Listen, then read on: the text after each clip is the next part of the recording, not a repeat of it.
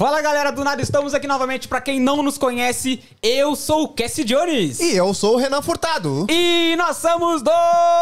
Do Nada Podcast! Yo! Mais um episódio, seu Renan. Mais um episódio, seu Cass Jones. Como é que tu estás? Eu estou bem, e tu? Tô perto da minha mão? Como é que tá essa força? Eu tô bem. e hoje, como é que foi? Trabalhou hoje ou não? Of course. Bem trabalhadinho, né, seu Renan? Bem trabalhadinho. sempre, né? Como sempre. Episódio- Só faltou uma coisa. Faltou o quê, Renan? Vamos dar ali? Para não tomar ali! É. Galera, sejam bem-vindos ao nosso canal. Quem não nos conhece, que nem eu falei ali, eu sou o Cassie Jones, ele é o Renan, nós somos os guris do Nada Podcast e mais um episódio para vocês, nossos queridos e queridas! Exatamente. E para iniciar esse episódio, nada melhor que falar sobre um, do- um dos nossos parceiros, que é quem? Ha! Direto do sul do Brasil. Aquele bagual bem bagual! Aquele bagual bem bagual. Bagual Brazilian Barbecue! O especialista em churrasco, o melhor churrasco da Austrália é com ele, Bagual Brazilian Barbecue. Cass Jones, quero fazer uma festa com meus, meus amigos. Quero fazer isso do nada, inventei assim, ah, vou fazer uma festa com meus amigos. Eu, eu chamo quem? Cara, se tu tiver pensando em comer um churrasco maravilhoso, que ele não faz só pensando naqueles que gostam da gordurinha. Ele faz também Não. pensando no pessoal que é fitness. Exatamente. Aquele pessoal que. Como é que é a palavra mesmo? Que é. Que eles são Veganos. veganos. Boa. Muito bem, Renan. Muito O obrigado. Bagual atende a todos. Não tem, ninguém fica de fora do churrasco, Cass Jones. Quer fazer um churrasco? Chama o Bagual, chama com antecedência, chama ele no direct lá, tem tá aqui o Instagram do Bagual, bagual.brasilianbarbecue e agenda a sua data, o seu horário com ele lá com a equipe do Bagual. É verdade. É isso aí, Galera, Cass Jones. nem o Renan falou. Melhor churrasco de Sydney. Não tens nada em casa, tu vai entrar em contato com ele, ele vai levar churrasqueira, vai levar carne, vai levar espeto, E- vai te tu pode se- alimentar. e tu pode selecionar as carnes que tu queres. Exatamente. Até saladas. Saladas, arroz, tem buffet. Renan, o que tu quiser, na verdade, ele vai levar pra ti. Vai cara. levar. É bom demais. Que. Olha, foi muito bem pensado, galera. Quem quiser comer o melhor churrasco de Cine, por favor, entre em contato com eles. O link do Instagram deles está na descrição deste vídeo. Renan, Esquece. por favor, cara, gostaria de anunciar o nosso convidado de hoje. Exatamente, Cass Jones. O nosso convidado de hoje é um cara super talentoso, Cass Jones. E esbanja sua música pelas ruas da Austrália. Ele que é um cara diferenciado. Vou anunciar com muito prazer, Rafa, o pianista. Opa, Fala, Rafa, tudo bem contigo, cara? tudo ótimo, melhor agora. Seja bem-vindo ao nosso podcast. Espero que tu esteja à vontade. Estou à vontade. Tá à vontade? Estou à Ah, vontade. não vai dizer que não tá, por favor, né, cara? Falar que tá, tá à vontade. Cara, à muito vontade. obrigado por ter aceitado o nosso convite.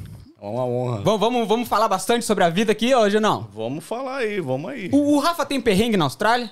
Ah, claro que não, né? Mas, cara, que nem eu falei, muito obrigado por ter aceitado o convite. Queria mandar um abraço aqui pra galera que está vindo através do Rafa. Por favor, galera, quem gostar desse vídeo aqui hoje, deixa o like de vocês, que é muito importante. Se inscreva no canal, quem não é inscrito. E dê... Ah, muito importante também, eu tenho que avisar aqui. Ativem o sininho, galera. Pra quê? Pra Pra quê? quê, né? Fala pra galera pra quê. Pra ser notificado toda vez que a gente lançar um vídeo novo lá no nosso canal, você será notificado. A gente estiver na live, também será notificado, Cass Jones. Muito, muito bem lembrado esse negócio do sininho. Então, tem uma galera que não tá ativando e às vezes pergunta: quando vocês vão entrar ao vivo? Então, ativem o sininho que vocês vão saber. Assim, ó, entramos ao vivo, vocês já vão receber uma. E não cai o dedo. mensagem. Não cai o dedo. Não, Renan, não cai. É de graça também, né? É de graça. É de graça. Mas é que nem eu falei, galera que está vindo através do Rafa, sejam bem-vindos. Espero que vocês gostem. Se vocês não gostar, eu tenho certeza que vocês vão gostar. Eu não vou falar se vocês não gostar. Mas, cara, vamos direto pro nosso convidado de hoje. Vamos lá, chega de enrolação. Vamos metralhar ele cheio de perguntas, Renan. Porque eu. Porque eu tenho muito. Pra galera que não conhece o Rafa, ele é pianista e ele toca nas ruas de Sydney. Mas já já ele vai entrar nesse assunto, né? Onde, como que ele começou, se é, o, se é o job dele hoje, se ele vive disso. Mas antes disso, Rafa, tu gostaria de voltar um pouquinho, cara? Vamos voltar lá no Brasil, lá, contar um Espera pouquinho aí, do Rafa. só um pouquinho. Só um pouquinho, então, Antes de voltar no Brasil, apresente-se. Quem é Rafael, o pianista? Pô, é verdade, eu sempre peço pros convidados, acabei esquecendo. Renan, muito obrigado. Aperta minha mão aqui, cara. Muito obrigado. É nóis, cara, Queiroz. Rafa, essa câmera aqui é toda tua. Por favor, se apresente pro, pra galera. Quem não conhece o Rafa, quem é o Rafa? Então vamos lá, né? Bom, Rafa, Rafael, né? É, sou de Santo André, São Paulo, Brasil. É, tô aqui na Austrália já fazem cinco anos e pouquinho. E né, trabalho como, como músico aqui, fazem três anos. né, dou aula de piano, Eu toco nas ruas e também toco em eventos privados também. E trabalhei muito na obra, né? Antes de chegar Assim até como aqui. todo mundo que chega, né? É, e, né, tô aqui, né? Até quando Deus permitir. É isso aí. Rafa, a gente gostaria, já que tu aproveitar o momento em que tu já te apresentou pra galera, pra quem não conhece o Rafael. Cara, eu posso te chamar de Rafa? Rafa. é, Sou amigo mundo- íntimo, então, agora, do nada? Cara, mundo posso aí chamar de nada. É, Rafa de pianista. Cara, ah, conta um pouquinho pra nós. A gente sempre gosta de pedir pro convidado, porque eu acho que é uma, é uma, uma parte bem legal da gente poder lembrar um pouquinho do nosso passado, porque a gente não quer só saber do Rafa Austrália, a gente não quer só Ah. saber do Rafa pianista. A gente acha bem legal voltar um pouquinho lá, a história lá no Brasil. E queria- a gente gostaria de saber, cara, de onde tu vem do Brasil, ali o bairro, a cidade. Sim. Como que foi a infância do Rafa ali? Se ele, desde pequeno, já Que é que aquele ele cara fazia? pianista. Conta um pouquinho pra nós, cara. Tá, vou contar um pouco. É, bom, como eu falei, né, eu sou de Santo André, São Paulo, né? É, cresci no ABC Paulista. Tem muita gente do ABC Paulista aqui, inclusive. Tem muita gente. Aproveita pra mandar um abraço pra galera. É, aí, ó. Abraço aí, galera aí que tá na Austrália aí do ABC aqui, hein? Tamo junto. Bom, no Brasil eu, eu toco, né, tocava piano desde os meus 12 anos de idade, aprendi. E aprendi no ambiente da igreja, né? Então aprendi desde criança, né, na igreja batista, então eu lembro que quando eu, quando eu comecei a fazer aula, né? Na época eu vi os meninos tocando guitarra, eu achava muito louco aqueles solos de guitarra que o pessoal fazia, né? Aí eu falei, né, pai, me coloca na aula de guitarra, né? Eu quero também aprender a fazer esses solos maneiros, né? Aí meu pai, ah, tá bom, vamos ver aqui. Aí pesquisou lá, falou, olha, não tem aula de guitarra aqui não. Se você quiser, você vai tocar teclado, tá bom? É o que, É o que tem, tem. cara. É o que o Foi, ah. sistema oferece, bicho. Eu falei, ah, Porra, Bom, né, guitarra que pro teclado. Eu falei, melhor que nada, né? Aí comecei a fazer aula, né, de com a professora lá na igreja mesmo. E depois de algumas aulas eu comecei a pegar um certo gosto, começou a rolar uma química legal, né? Deu match com, com, com o piano. Deu Teclado. match, eu conseguia desenvolver rapidamente, então a professora me dava uma lição, né, conseguia desenvolver ali bem, tinha aquela vontade ali de estar ali tocando, aprendendo mais. Aí depois eu, né, já era, né? Aí tá até hoje aí, né, do piano, né? É, desculpa, tu chegou a falar que idade era? Eu não cheguei, eu não... Ah, 12 não, anos. Tenho, ah, 12 anos. Com 12 anos 12 tu já anos começou a engatinhar aí no... Aprendi, é, aprender. É, ter o básico do básico ali. Então eu toquei em um ambiente assim de igreja, né? Músicas da igreja, desde essa idade aí até, até antes de eu ir embora do Brasil. Então, claro que muita gente pensa a música da igreja como uma coisa só. Mas música é, gospel, né, que fala, ela tem várias vertentes. Tem tipo rock, tem black, Tem rock tem, gospel. Tem. e bom, hein? Coisa de qualidade ainda, hein? É, de tudo que você imagina. Reggae. Mas tu tinha algum um ritmo favorito, assim, pra, tro pra, tro pra tocar? Ou tu...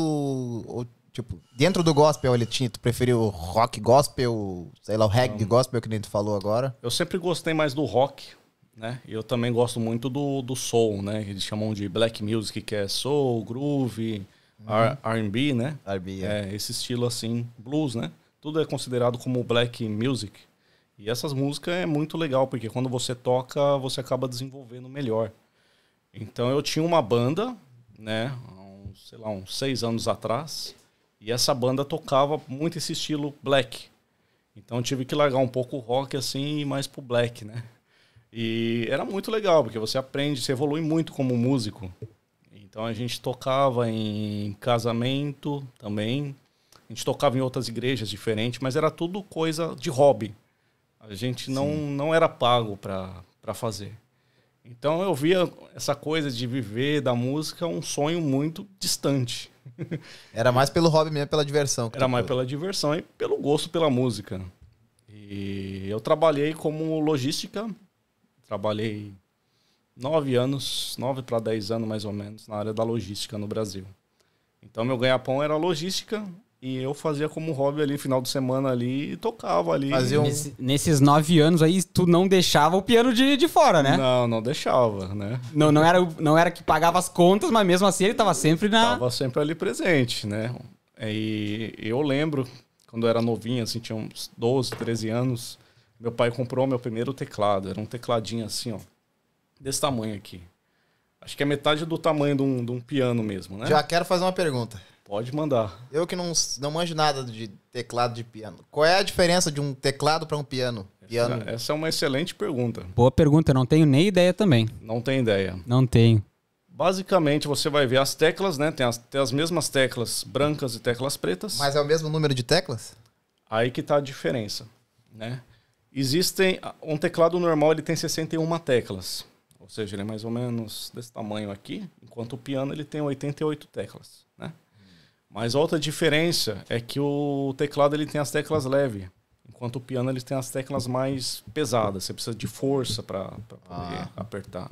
Mas as notas, o jeito de fazer as notas é igual, não muda.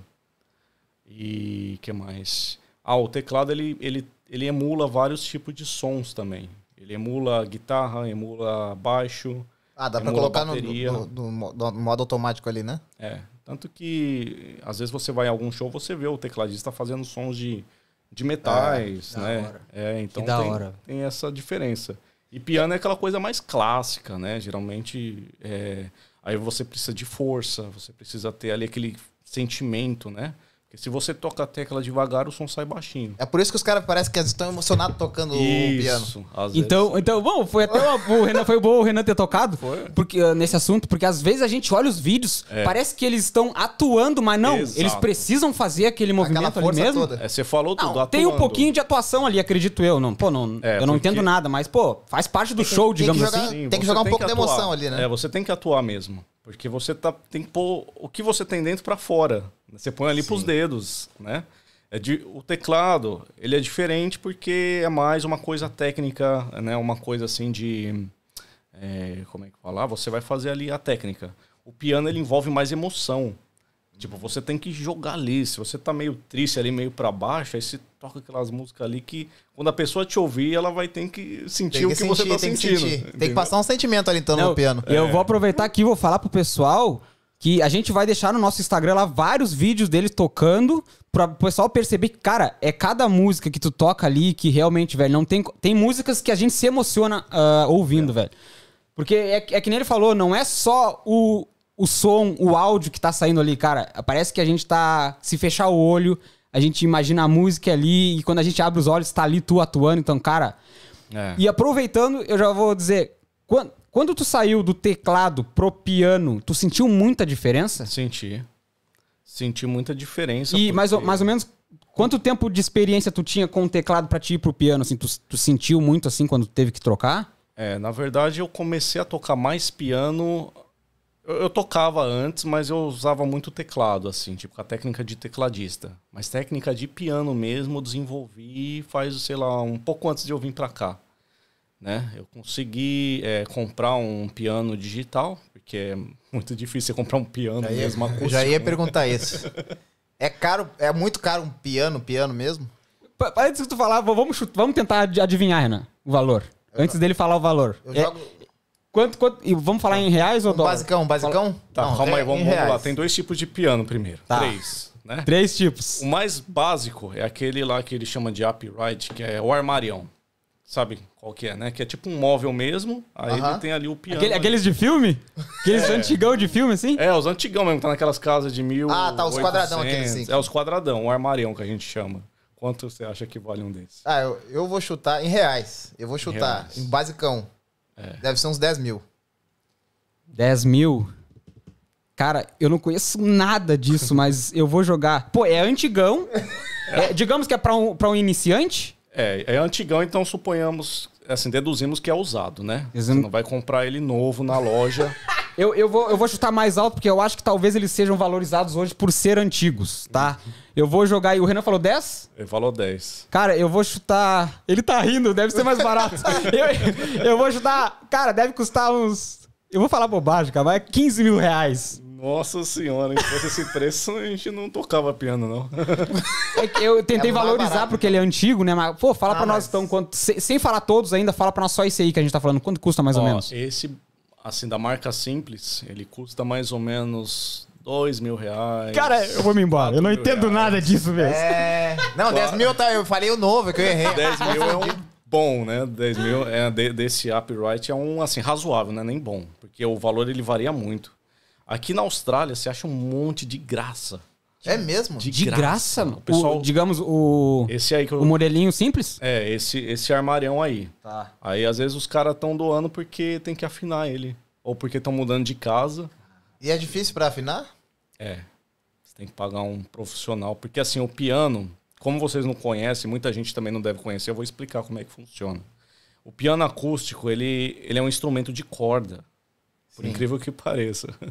Tu aperta a tecla e a corda estica lá atrás. É o que acontece. Imagina aqui o teclado né, do, do piano, as teclas do piano. Aí aqui tá a base dele. Dentro dessa caixa, existe um monte de cordas ligando em cada tecla, conectando em cada tecla. E existe também um martelo. Ou seja, quando você pressiona a tecla, o martelo ele bate na, Bate corda, na corda. e faz o som. Então, do lado esquerdo são as teclas graves. Então elas têm as cordas bem grossas. Às vezes ela tem tipo mais de uma corda para conectar uma única tecla. Então imagine, né, você, né, Então o eu tenho que meter a força aí, então. é, por isso você tem que ter a força, porque o martelo ele bate na corda. Então, se você bate fraco, o martelo ele vai encostar na corda. Então, no grave, aqui na mão esquerda, se você só tocar aqui, o som quase não vai sair.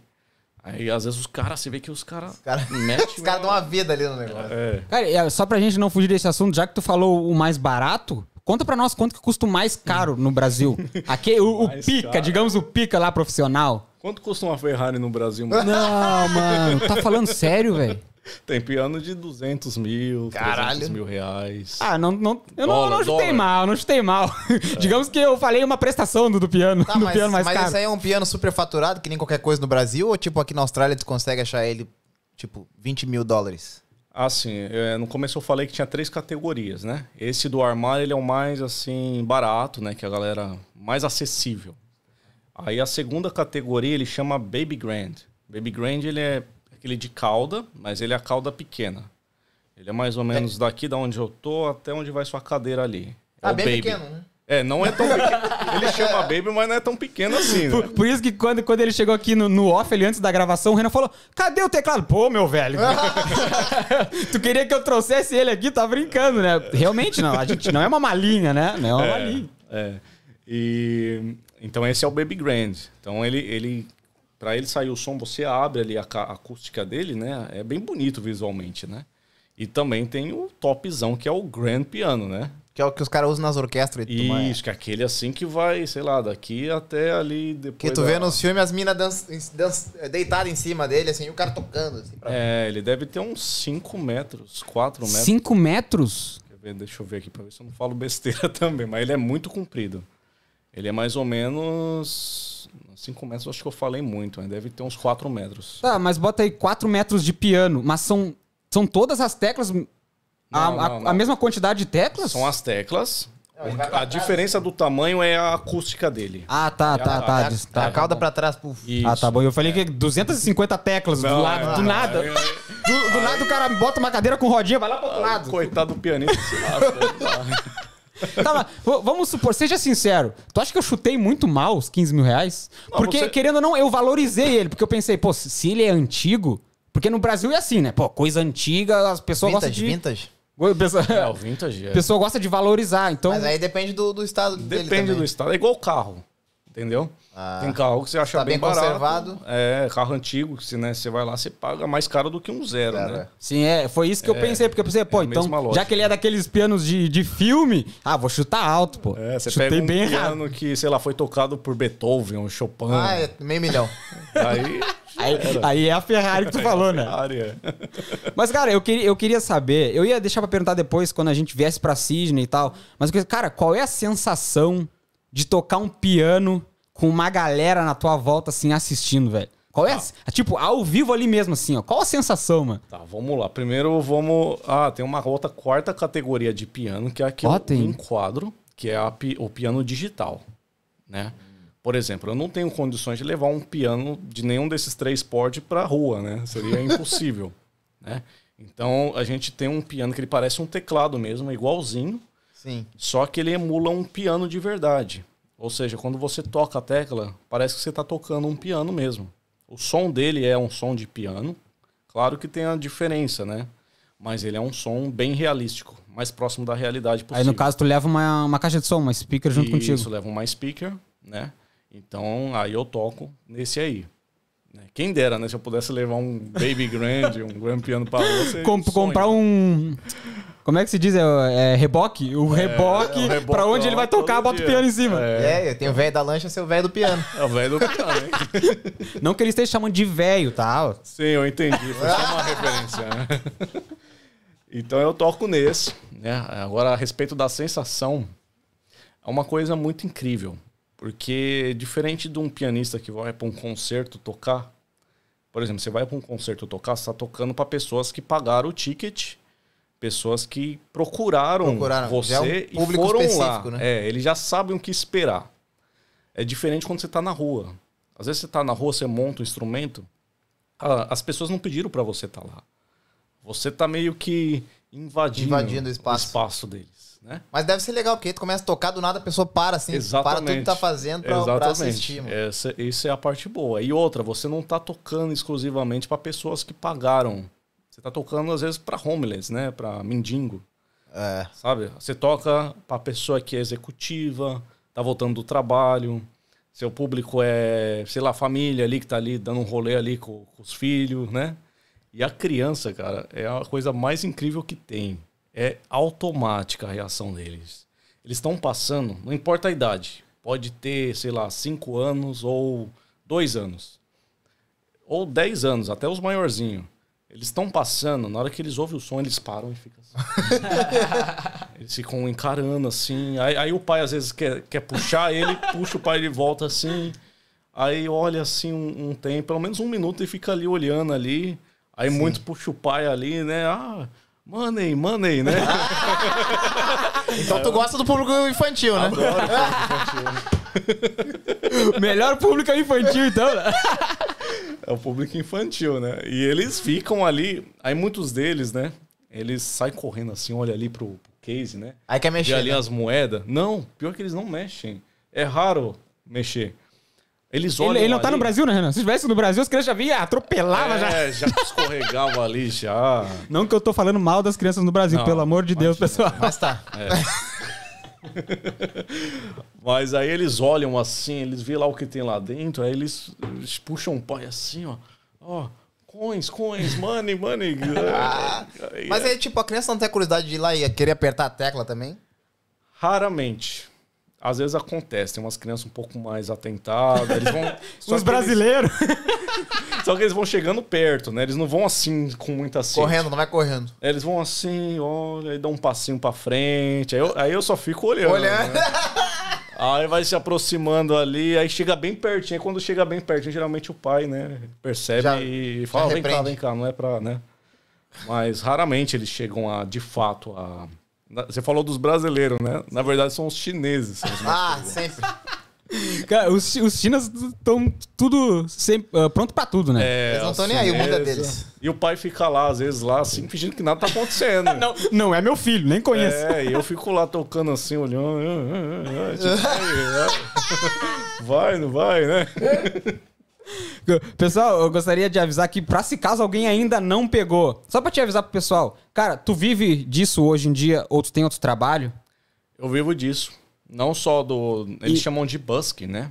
E, e no caso, tu só toca nas ruas de Sydney ou o pessoal também pode contratar o Rafa? Eu sou contratado também. Pô, então, por favor, vezes. cara, aproveita essa câmera aqui e fala pro pessoal como que eles conseguem contratar o Rafa, pô. Então vamos lá, como ele disse que a câmera é minha, vou levar pra casa depois. Cara, não faz isso com a gente, cara. Bom, eu, eu além de tocar na rua, eu também sou contratado. Às vezes as pessoas me contratam pro casamento, né? Inclusive muitos brasileiros até me chamam, ah, toca lá no meu casamento, né? E o piano no som assim faz toda a diferença, né? Fácil. E também coquetel eu faço, eventos, e inclusive também se alguém tiver um piano encostado em casa, né, ali, tiver ali uma curiosidade de querer saber mais ali, Dá aula, Dá aulas aula também. também, inclusive aula online também, né? É mesmo? Teve que adaptar, né? A pandemia veio aí, podia restrição, né? A gente teve que. Né? Tem material inteligente lá, duas câmeras, então, tipo, uma câmera de frente, outra câmera pega ali Ah, que pra legal. ver os movimentos. Fa- Fala teu, mesmo o Instagram estando aqui na descrição, mas fala pro pessoal, o pessoal de Sydney, ó, ah, ah, e-mail, É. tudo, tudo assim, ó, porque eles precisam entrar em contato contigo, aproveita. Então, meu Instagram, né? Rafa The Pianist, né? É, tanto Instagram, Facebook e YouTube também. E, né, curtam lá, seguem, né? Se você tiver curiosidade de, de saber mais como é que é o trabalho. Às vezes tem live também, às vezes eu faço live na rua. E é bem bacana, então, né? Se você gosta da música, né? E é interessante, interessante também o pessoal que tá no Brasil, quiser a- fazer aula com o Rafa, ele faz aula online, como ele acabou de dizer. Dá pra, É, dá pra faço- fazer. Faço aula online também. né? O Brasil Só- é um pouco difícil por Por causa, causa do horário, dos né? horários. Só, só pra deixar bem claro, então, galera, tudo que ele falou aqui, ó, Instagram, ah, canal no YouTube, eu vou deixar tudo na descrição desse vídeo aqui. Então, assim que terminar esse vídeo, não vai agora, calma aí, galera. Assim que aí. terminar, depois que vocês conhecerem a história do Rafa aqui, vocês entrem em contato com ele lá, assistam os vídeos no YouTube, se inscrevam no ca- Como é que é o nome do canal? Rafa The Pianist. Rafa, é tudo Rafa de Pianista. É tudo. Instagram, todas as redes. Então, se inscreve no Todas canal dele lá, e que nem ele falou, deixa o like, porque é barato. Não, é barato não, é de graça. É de pra deixar o graça. like, é de graça. Graça, deixa o like Cara, lá. do, do nada a gente veio pra Austrália. Pois é, já ia falar, volta lá no. Vamos voltar um pouquinho? Tava lá na logística do nada. É, do nada, né? Do nada. Podcast. Do nada podcast. Então vamos voltar agora de novo. Vamos, Mas, vamos cara, se- sem tu querer, sem querer perguntar a tua idade, mas tu falou ali que trabalhou 9 anos de logística, tá? Com 12 anos tu começou a sonhar aí com, com esse negócio de ser pianista. Mas teve algum outro emprego, Rafa, tipo carteira assinada, alguma coisa assim? No Brasil? É. Sim, eu, eu trabalhei nove anos como logística em três empresas diferentes, né?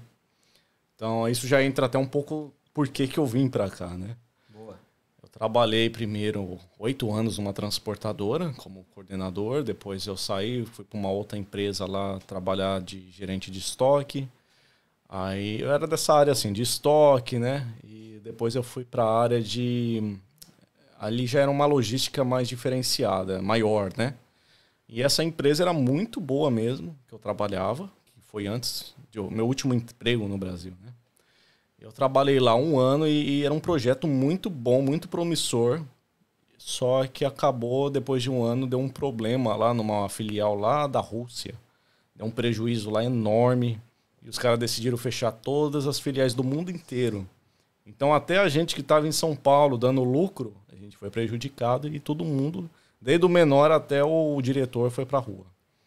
Aí eu fiquei meio desnorteado. Falei, nossa, e agora o que eu vou fazer, né? Aí eu procurando trabalho de novo, era tudo emprego longe, trabalhava final de semana, o salário era menor.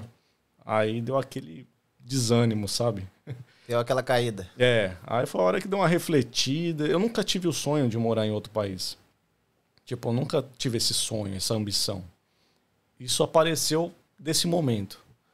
Comecei a pensar, tava fazendo curso de inglês, né? Então eu. eu- eu Ah, tu já estudei. tava falando, faz- falando inglês, digamos assim. Então, eu estudei quatro anos no Brasil, tava no avançado. Achei que eu ia chegar em outro país arregaçando tudo. Não, já sei, tá safo. É que, Todo mundo fala isso. não, é que nem eu em Portugal, eu sou fluente. É, então, aí quando eu desci. aí quando eu. Meu Quando eu é pra Portugal, eu tô fluente já, é É só chegar. fluente, né? E olha lá, hein? Porque tem um, português Ah. Portugal é- não é tão fácil assim também, não. Aí depois, né, eu comecei a ver, conheci uma pessoa que morava aqui e estava de passagem no Brasil, inclusive na igreja lá onde eu frequentava. Aí eu conversei com ele depois, assim, aí ele foi falando da experiência dele na Austrália, né? Aí eu falei, caramba, parece uma coisa tão distante, né? Aí eu comecei a pesquisar preços, né? Ver é, é, condições. Sim. Aí eu vi que eu poderia, né? Com esforço eu conseguia vir. Dava. Dava, era possível, né? Aí eu falei, ah, por que não, né? Tava solteiro na época, né? Não tinha nada que sem emprego. ah, na, na pior das hipóteses, eu volto com uma experiência nova pra cá, né? Ficar um ano lá e volto. É, era essa a intenção. Aí vim pra cá, não conhecia ninguém. Inclusive, essa pessoa que eu conheci, ele mora em Adelaide. Então, aqui em Sydney, eu vim pra Sydney, não tive Pô, aproveita pra falar o nome dele, caso ele esteja assistindo, e mandar um abraço pra É, Mudou ele. teu destino aí, né? Eliel, grande abraço pra você aí.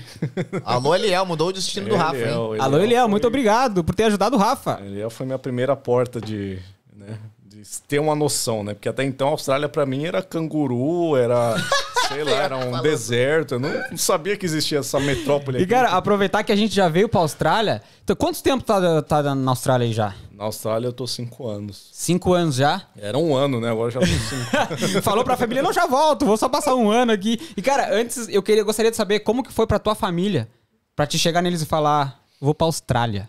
Cara, foi muito, muito interessante, né?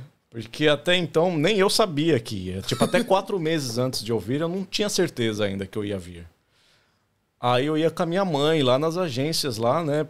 Ver, né, preço, cotações, aí passaram lá as condições, aí aquilo começou a me, né, me, me alimentar, né? E minha mãe ali sempre me deu um maior apoio em tudo, né? Aí eu falei, né, com a minha mãe assim, com meu pai também. Aí meu pai, eu acho que ele não botou muita fé, né? Segurito tá viajando. Que isso, tá, tá doidão? Vai fazer o quê? Tá doidão? Vai fazer o que lá, cara? é. Aí, aí depois eu fechei, quando faltava três meses antes de eu vir. Aí eu fechei, aí eu lembro que a gente ia caminhar. Eu e meus pais somos muito próximos, né? Então a gente morava junto na mesma casa. E, e de manhã, duas, três vezes na semana, a gente saía cedinho para caminhar no parque. Aí eu falava, olha pai, falta, falta 85 dias. Né? Chegava a tá anotando na parede, assim, ó, dando uns É, risquinhos, assim, ó. Na parede.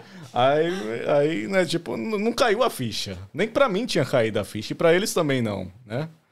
Aí quando foi cair a ficha, quando faltava, sei lá, 15 dias, né? Eu falei, meu Deus, mano, eu vou, eu vou pra Daqui a 15 dias eu não vou estar mais aqui caminhando no parque. Que louco, mano, isso. E eu, né, também tava ali, né?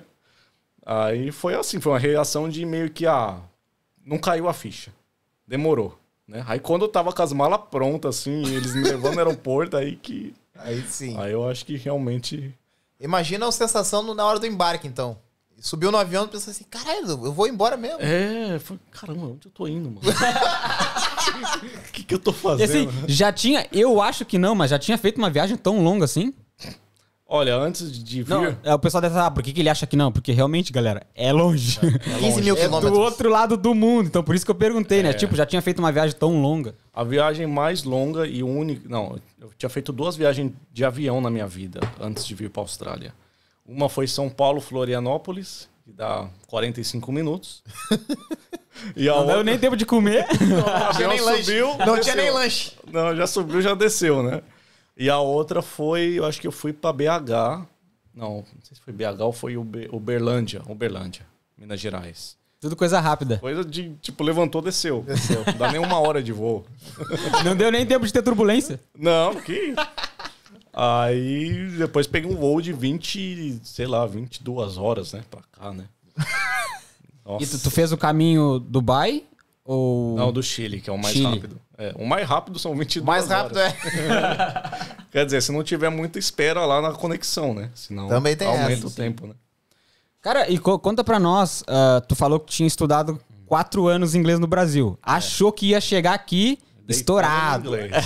Deitando no inglês. Cara, conta pra nós como que foi receber o inglês australiano, cara. Cara, foi muito louco.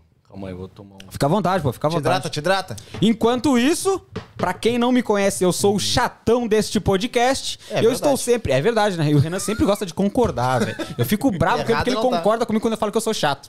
Mas, galera, por favor, deixem o like de vocês nesse vídeo, que é muito importante pra nós. Se inscrevam no canal quem ainda não é inscrito e ativem o sininho.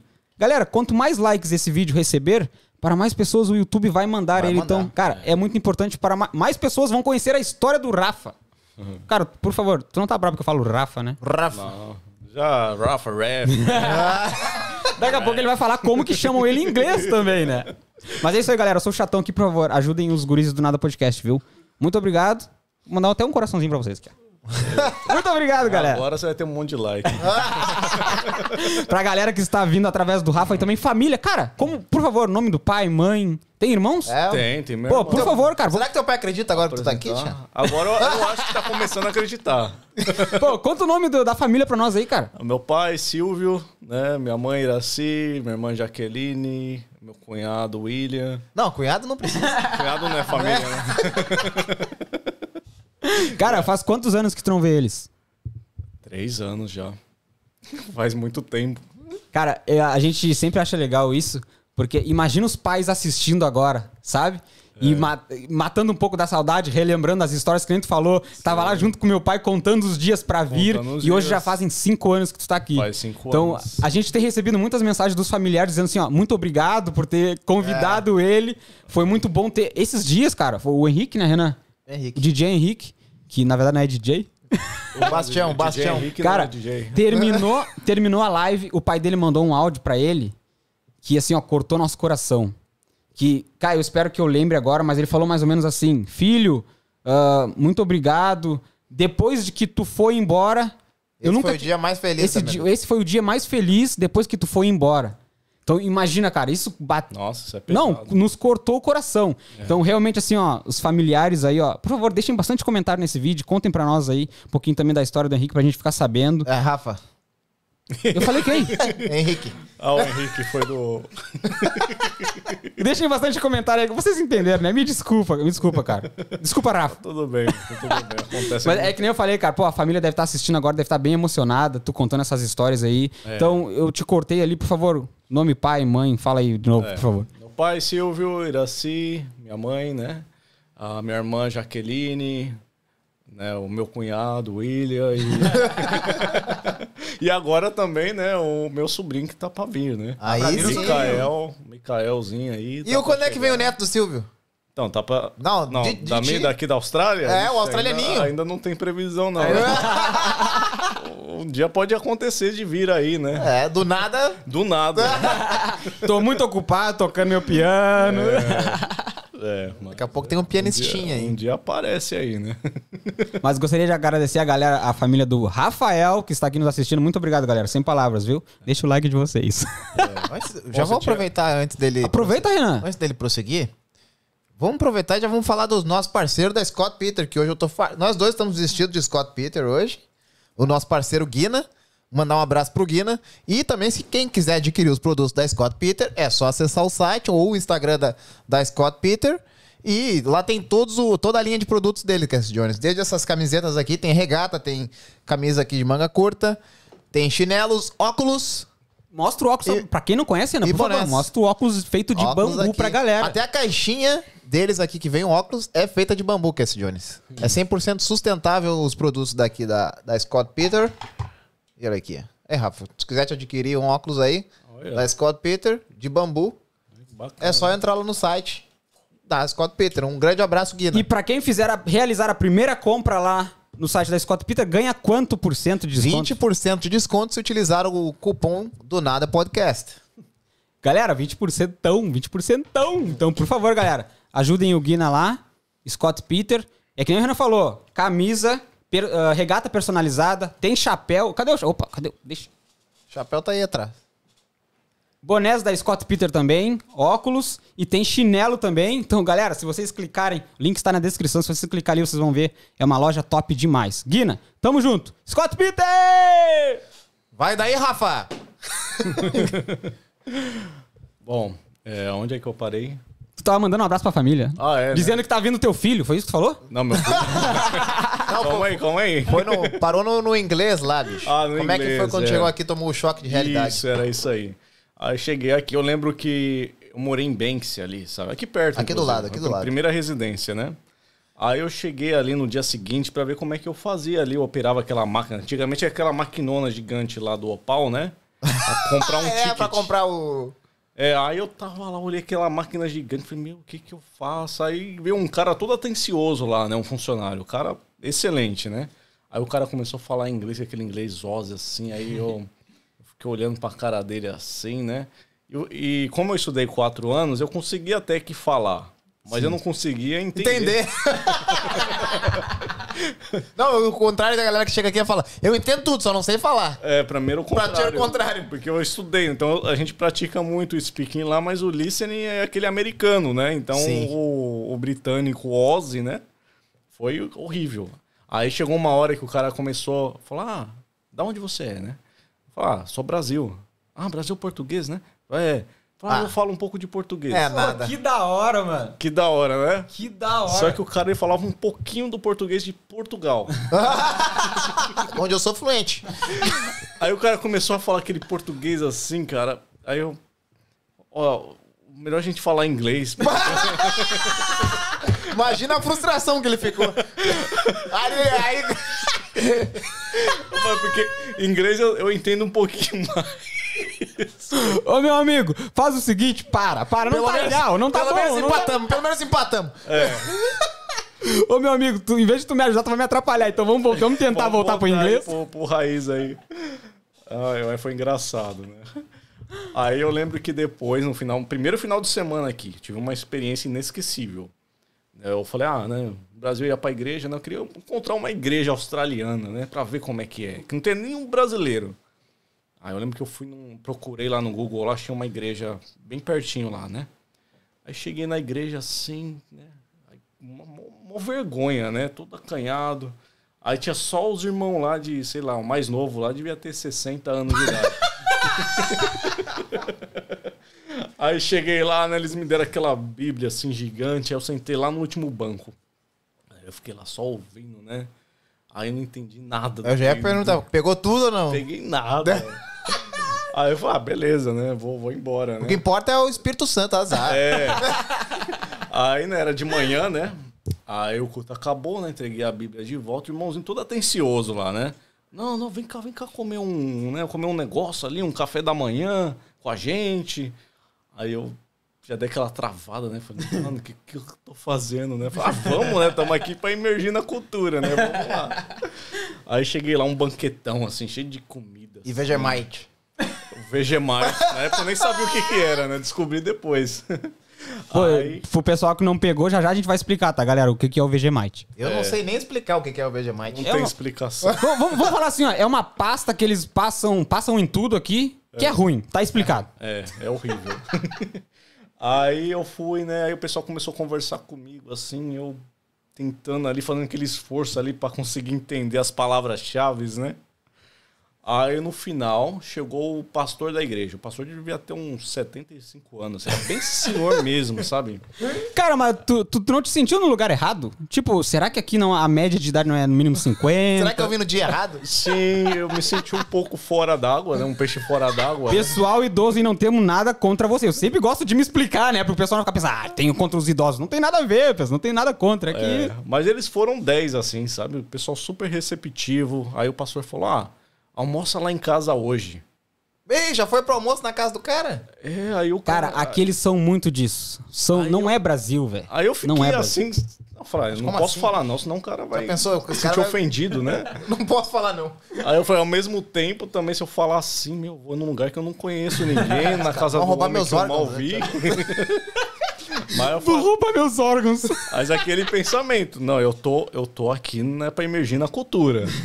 Aí fui. Ah, foi ainda. Fui. E se eu te falar que foi uma das melhores refeições que eu já tive aqui em cinco anos. Eu lembro que era aqueles camarãozão assim, uma macarronada. Ah, os camarão gigante, né? É, aqueles camarãozão lá que eu nunca mais comi, só aquele dia. e ele mostrando lá as fotos lá da, da, da família dele, da filha que tava nos Estados Unidos, do... Nossa, é muito, muito gente boa mesmo, sabe? Sim, bem receptivo. Foi uma experiência incrível. Então essa foi... Cara, digamos que tu teve um perrengue. Pro pessoal que não sabe, o, Perrengue bom, né? Foi. o, o perrengue foi o, o do. Pra quem não sabe quem é Opal, tá, galera? A gente tem que sempre se explicar, porque o pessoal tá lá no Brasil às vezes. O que, que é Opal? É um cartão, tá, pessoal, que é que bate ali pra passar no trem, no ônibus. Cartão Então, eles tiram o. Opal. Então ele estava na máquina pra recarregar. Só pra explicar pro pessoal que não entende. Ele teve o perrengue ali um pouquinho do inglês, meio português de Portugal. E depois ele teve um banquete. Então, cara, tu foi um dos Mas como é que foi? únicos brasileiros que chegou aqui com uma história boa, cara, já de chegada, porque a maioria dos convidados já chega chorando. Não, mas teve uma no primeiro dia que eu esqueci de contar, né? Opa, opa! Lembrou do tá nada, do nada eu lembrou. lembrei do nada, é. Eu lembro que eu cheguei, meu voo, eu cheguei na, na residência lá, eram 8 horas da noite. Eu tava morrendo de fome. Não conhecia ninguém. Né? E eu falei, mano, não vou pedir comida, né? É chato, né? Não sei onde era mercado e bem que isso é tudo escuro, né, à noite. Não dá pra você ver nada ali. E eu falei, meu, o que, que eu vou fazer? Eu não conheço ninguém aqui. Aí eu falei, ah, vou esperar amanhã, né? Ai, nossa, eu dormi com uma fome. Eu acho que eu nunca passei tanta fome na minha Dormi vida. com fome. Eu acordei de manhã morrendo de fome. Aí eu falei, meu, vou ter que achar um lugar pra comer. Rafa, desculpa te cortar. Tu gosta de pão de queijo? Ah, falou em fome, pão de queijo. Não é, não é igual camarão, mas. Não é o camarão que tu comeu lá no banquete, mas é pão de queijo, viu? Pão de queijo Fica à vontade. queijo. A hora que tu achar que tu pode. A hora que a gente te deixar, né? Porque a gente tá É, sempre Se quiser mais perguntando. alguma bebida, Ah, Se quiser uma Coca-Cola. coca, um Red Bull, um Agradeço aí, pão de queijo aí. É... Se quiser café também. café. Não, não, tá, tá tranquilo. E, é, aí, aí eu lembro que nesse dia eu fui lá pra uma lanchonete ali em Bência, perto da estação. Aí eu comi uns dois salgados, né? Aí eu lembro que eu tirei uma foto, assim, peguei o salgado assim, eu tirei uma foto assim e mandei pra minha família, né? Aí eu falei, essa é a primeira foto que eu tô tirando aqui na Austrália. do salgado. do primeiro perrengue. Nossa, mas foi complicado, viu? Mas E- o que eu ia te perguntar? Como é que foi Tu na... ia ou tu vai? Eu vou. Ah, bom. Eu ia, mas ele trocou. Como é que foi na casa do, do pastor lá, na casa da galera da igreja? Como é que foi com, com o inglês? Que tu falou. Ah, o inglês foi daquele jeito, né? Só. Ai, é. Ele entendia o que eu falava ali, mas eu precisava de muita, é, muita concentração para entender eles. aí depois disso, né? Aí o pastor viu que eu tinha dificuldade com o inglês. Falou, ah, eu te ajudo. Vai lá na igreja lá de, de manhã, aí, né? Eu te ajudo. Ah, beleza, né? Aí Eu tô aqui lembro- pra emergir na cultura. Tô aqui pra imaginar a cultura. Aí eu fui num dia de manhã lá, aí ele estava sentado assim, ele, ó, pega essa Bíblia aqui. Abre aqui, Gênesis 1. Aí eu peguei, começa a ler. aí eu já fiquei meio travado assim, né? Falei, Nossa, que, né? que pressão. O padre me pressionando a ler aqui, né? Do nada. aí eu comecei a ler, aí ele, ó, não é assim que fala, é assim. Ah, Ele corrigiu foi a. corrigindo minha... Nossa, a pronúncia. Um trabalho bem cirúrgico. Cara, e assim, ó, de graça, sem cobrar graça. nada. Que da, Zero. que da hora, velho. Que da hora. É. Só que aí depois, né, eu entrei na realidade no sonho australiano, né? Que é- tive que fazer dinheiro, né? Acabou o tempo de. Acabou o tempo. camarão. Acabou, acabou, acabou o banquete da igreja. acabou, né? A mordomia, né? Aí já não tinha tempo pra nada, né? Tinha que estudar inglês, trabalhar o dia inteiro na obra. Pô, e a- a- porque a galera deve estar pensando, ah, ele vive como pianista lá na Austrália. Conta pra nós como é, qual foi o primeiro emprego mesmo. Não, não, que, não, não que pianista não seja emprego, viu? Quando eu vim pra cá, eu lembro que eu vim assim, ó. Essas duas, duas primeiras semanas eu quero dar uma, ficar tranquilo, né? Não preciso. Quero ficar quero emergindo sair, na já chegar lá e, e, né? Emergir na cultura aí. Aí fui ver canguru, fui conhecer Bondi ali, né? Esses lugares mais famosos ali. Foi viver um sonho, foi viver um sonho. É. a- as duas primeiras semanas foi o sonho, Antes né? de começar o inferno. É. Aí eu lembro que depois eu olhei ali meu saldo na conta. Opa! Eu acho que tá na hora de começar a ver alguma coisa aí, né? Emergir no sonho não tá dando dinheiro. É, é hora de começar Emergir na cultura, desculpa, emergir emergir no sonho australiano, né? Emergir na cultura não tá dando dinheiro. Aí eu lembro meu primeiro job, cara. Foi um brasileiro que anunciou lá descarregar container. Esse é o pior job, eu acho que. Desculpa aí quem faz isso. O Renan já eu fez. já fiz. Você já sabe tanto que eu tô falando. Já sei. O que eu fiz, eu lembro que era um container pra um restaurante. Então era aquelas, aqueles. Como é que fala em português, mano? Os furnitures, os Móveis. Móveis. os móveis do, do, dos restaurantes. Nossa. Tipo mesa gigante, assim, aquela geladeira. E aí Geladeira tava três industrial. moleque. É, três Nossa. moleque. E a gente carregava ali em três ali. Nossa, foi longo. aí o cara E me pagou. nunca tinha trabalhado assim, de uma maneira assim no Brasil, tão pesado assim. Assim, pesado não. Teve que aprender na marra. Aprender não, porque não precisa aprender pra Na carregar dor. uma geladeira, É. mas tipo assim, ó, vai, te vira. Teve que aprender na dor. Foi aprender na dor. Eu, meus, os trabalhos lá, geralmente... Assim, quando eu trabalhava no estoque, eu tinha que fazer, mas era mais empilhadeira ali, às vezes era uma caixa, mas não precisava carregar peso, né, mesmo. Mas... é, geral, e também eu trabalhava muito em escritório também, sentado ali na mesa, né, digitando com o computadorzinho, né? Geralmente Até no arzinho, condicionado, né? Tinha essa... Aí cheguei aqui, né, descarregando aquilo lá. Nossa, eu sei que eu cheguei ali. Eu lembro, eu lembro disso até hoje, né? Eu tinha que ir pra escola ainda. Aí eu falei, nossa, eu tô acabado, mano. Eu nem vou pra escola hoje. Tô acabado. Aí o moleque, eu acho que já tava mais tempo que eu, falou, ah, deixa de frescura. Vai pra, eu vou pra escola assim, é da suave. Eu falei, nossa. Aí depois disso, na semana seguinte, eu arrumei um trampo na obra mesmo. Né? Nunca tinha trabalhado na obra no Brasil. Não, nunca. né? Meu, eu não sabia nem nome de ferramenta em inglês, cara. Aí, detalhe, tinha um brasileiro que arrumou pra mim, ele também era labor, só que tinha dois sites simultâneos. Então ele trabalhava em um, eu trabalhava em outro. Não tinha nenhum brasileiro lá. Aí o cara viu que eu tinha dificuldade ali com o inglês, eu ali, né, com a roupa toda limpinha. Aí, qual foi o primeiro trampo, mano? Foi. Cavar. Sabe quando tá na escavação ali?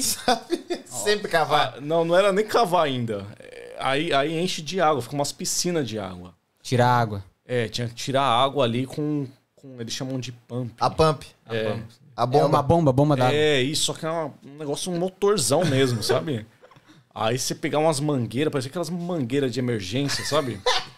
Aí você tinha que ligar de um lado, ligar de outro e jogar água lá. E quem tava comigo era um mongolês, que ele não falava inglês. O inglês dele era pior que o meu. Mas ele sabia fazer as coisas. Ele tinha noção do Opa, job. menos mal, menos Então mal. você era o Pink e o cérebro. Era o Pink Cérebro. É, eu nem sei quem que era quem ali. Eu era o Pink, porque eu não sabia nada. Aí ele. Aí eu sei que, nossa, ele, ele tentava explicar pra mim ali. Falou, I show you, show you. Acho que era uma das únicas coisas que ele falava em inglês. Aí show eu, eu mostro, pessoal, É, só pra quem não mostro, sabe. Vou te mostrar. Meu, aí eu sei que foi quatro meses assim. E depois a gente ainda ficou grande amigo ainda, né? Eu e esse mongolês aí, a gente saiu outra Ah, vez. legal, ele, ele tava com inglês melhor depois. Deu até pra conversar. Deu pra conversar, é. Foi, nossa, foi muito bom, né? de- Depois, né? Depois, depois que já tinha dinheiro na conta, É, eu já sabia um pouquinho do inglês. visto, né? Mas foi com esse trabalho que eu renovei o visto. Ah, tu ficou bastante tempo nessa, nessa função Fiquei da obra. quatro meses, quatro meses lá. Aí eu lembro depois, lembro até hoje disso. Acho que foi a única vez que eu recebi aviso prévio aqui na Austrália. Seguinte, vamos te mandar embora. Aviso prévio? Aviso prévio. O cara chegou lá e falou, o Builder, né? Falou assim, olha, você chamou eu e o brasileiro que me indicou, né? Falou, olha, é, vocês, se fosse vocês começavam a procurar trabalho por causa que só- essa é a última semana de vocês. Mas, mano, como assim? A obra já tava pra terminar? Não, Ou por ele causa- simplesmente não queria mais vocês? Eles não queriam mais a gente porque ia chegar mais mongolês e eles iam pagar menos, Menos. pros caras. Olha que meu salário já era uma porcaria já, hein? Quanto que foi? Na época. Foi, era 21 Caralho. mais no táxi. Então Puta recebia pariu. 17, sei lá, Mano, mas 17, de- 50. deixa eu entender melhor. Não é possível que ele falou isso pra ti.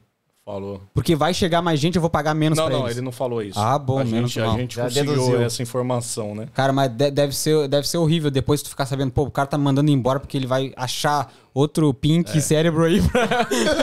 Achar Pra monte de pagar pink, menos, né? mano. Achar um monte de pink ali.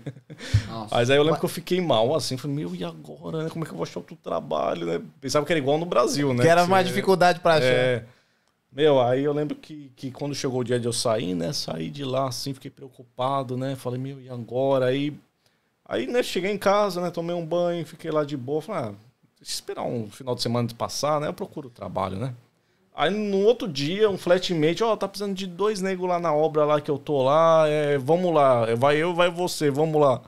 Eu falei, ah, vamos lá, né? O que que é o trampo? Ah, não sei não, acho que é demolição. Ih.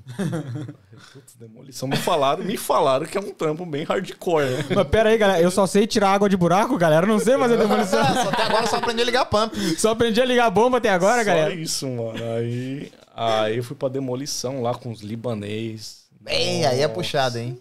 É. Os libaneses. Não, a parte mais puxada era quando era o dia de pagar, de receber, né? Por isso, eles são ruins de rolo pra pagar. Cara, eu lembro que na- nas primeiras. Eu trabalhei acho que dois meses lá. Na, na primeira, segunda semana foi certo. Aí na terceira semana a gente recebia toda quarta. Aí ele pe... E era uma galera, era um projeto grande, tinha, sei lá, 15 brasileiros lá Caramba. e dois gringos. E já pagava um pouquinho melhor? Já, pagava isso aí, eu acho que pagava 25, já pagava ok, já pagava bom. Já pagava. É. E era no ABN, né? Então nossa, ficava mais, né? Aí eu lembro que pegava. Aí era na quarta o pagamento. Aí chegava na outra quarta, ele, oh, gente, sorry, sorry, né? Mas amanhã eu pago vocês. Aí pagou na quinta. Aí na outra semana, ele nunca voltava, ele aumentava. Aumentava um dia mais. É. Aí chegava lá no dia lá, ele, não, não, aí o pessoal ia cobrar ele, não, não, já tô com as invoices aqui embaixo do braço, ele falava assim, mano. Do nada ele já inventava uma desculpa. É, vai 100% today, tipo 100%, né, hoje, né? Aí você, vixe, né? Só que não. Tá bom, aí você ficava lá, né, com aquela esperança lá, olhando sua conta lá e nada. Meu, eu lembro que os caras faziam até greve, mano. Não, já, do nada já rolou um sindicato brasileiro na É, obra. rolou. Os 15 peão lá brasileiro, né, ainda, né, tudo unido ali, né? Aí a galera, ah, meu, A gente não trabalha enquanto esse desgraçado não pagar a gente. Aí a gente pegou, né? Ficamos assim, chegamos lá de manhã. greve, greve. Aí tinha um. Do nada greve. Aí tinha um mano lá que trabalhava lá, que o cara era bem fortão assim, grandão, só que ele não falava nada de inglês. Né? Aí chegou o Liba aí, bravo, hein? O cara tava bravo. Aí chegou o Liba lá, o que, que vocês estão fazendo aí? Que não sei o que, já tá na hora de trabalhar. Aí, aí esse menino levantou esse. Não acabava mais. Grandão. Aí ele. Money, money. Acho que era a única coisa que ele falava sabia. Mano, ele É. sabia. Aí o pessoal, ó, a gente não vai sair daqui enquanto você não pagar a gente. Já tá quatro dias atrasado, né? Aí ele Ah, pagou lá. Uma coquinha? Ah, pode ser. Obrigado. Joga um energético aí, tia? Energético, tia.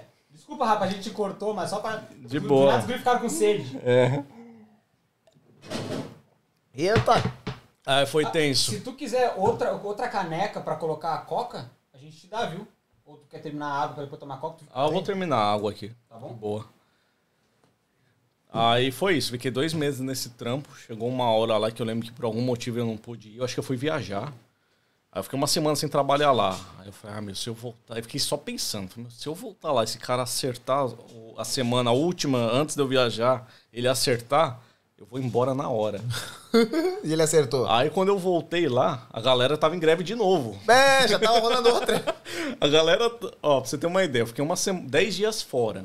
A galera tava na semana que eu trabalhei, na última. Tipo, 10 dias antes não tinha recebido ainda. Tava 10 dias atrasado. Caralho. Aí cheguei lá, a galera toda puta tal. E eu lá assim, só quietinho. Falei, "Meu, se, esse dia- se aparecer notificação aqui, eu vou Nem trabalhei agora." mesmo a semana passada. Aí, dito e feito.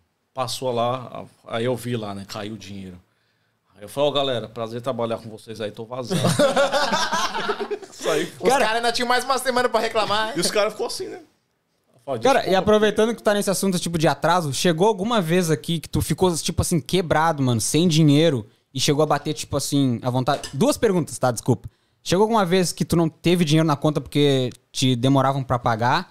E outra pergunta também, já te bateu uma vontade de voltar pro Brasil de vez? Tipo arrependimento? Não, nunca bateu arrependimento de voltar de vez. Uma porque eu, eu tava planejando ir pro Brasil a cada um ano, pelo menos, né? Mas. Porque assim, no Brasil, a única coisa. Eu não sinto saudade de nada lá, só da- das pessoas. né? Da minha família, viu? Vocês estão me escutando aí.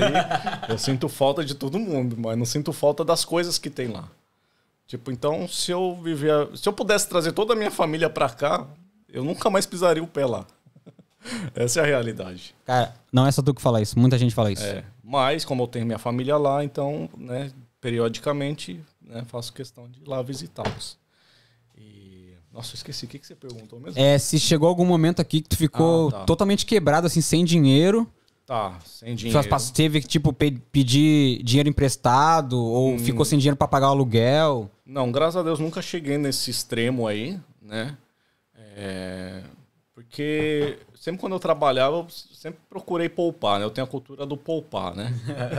É o verdadeiro mão de vaca, né? É. Em outras palavras. Assim, ó, assim. Em outras palavras. Mas assim, isso é muito bom, cara. Inteligente, muito inteligente. É, então eu, eu. Porque eu tinha medo, né? Ó, eu tô em outro país, mano. É, Como é que eu.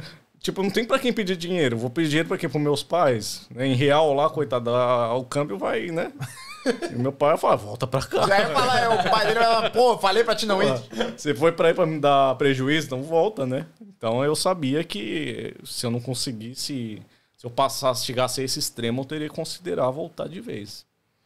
E aproveitando com outra pergunta, teve algum trabalho que tu falou assim, ó, cara, por que que eu tô fazendo isso aqui, velho? Chegou a bater aquele arrependimento. No, assim, do nada, meio-dia, meio-dia de trabalho ali, pensou, não, eu quero ir embora, pelo amor de Deus. Mais em um. eu lembro que teve uma vez, eu tava sem trabalho fixo. Aí um cara lá, né, que sempre postava nos grupos, aqueles grupos de labor, né? Ah, preciso de, de alguém pra ir lá em Randwick fazer um trabalho lá, né? Aí eu falei, ah, eu vou, né? Não tô nada mesmo, né? Aí fui. Na hora que eu cheguei lá no job, aí eu vi um monte de pedregulho, assim, cara. Parecia Chapolin Colorado lá, aquele episódio lá dos aerolitos, né? Sabe? Os aerolitos lá. Aí eu.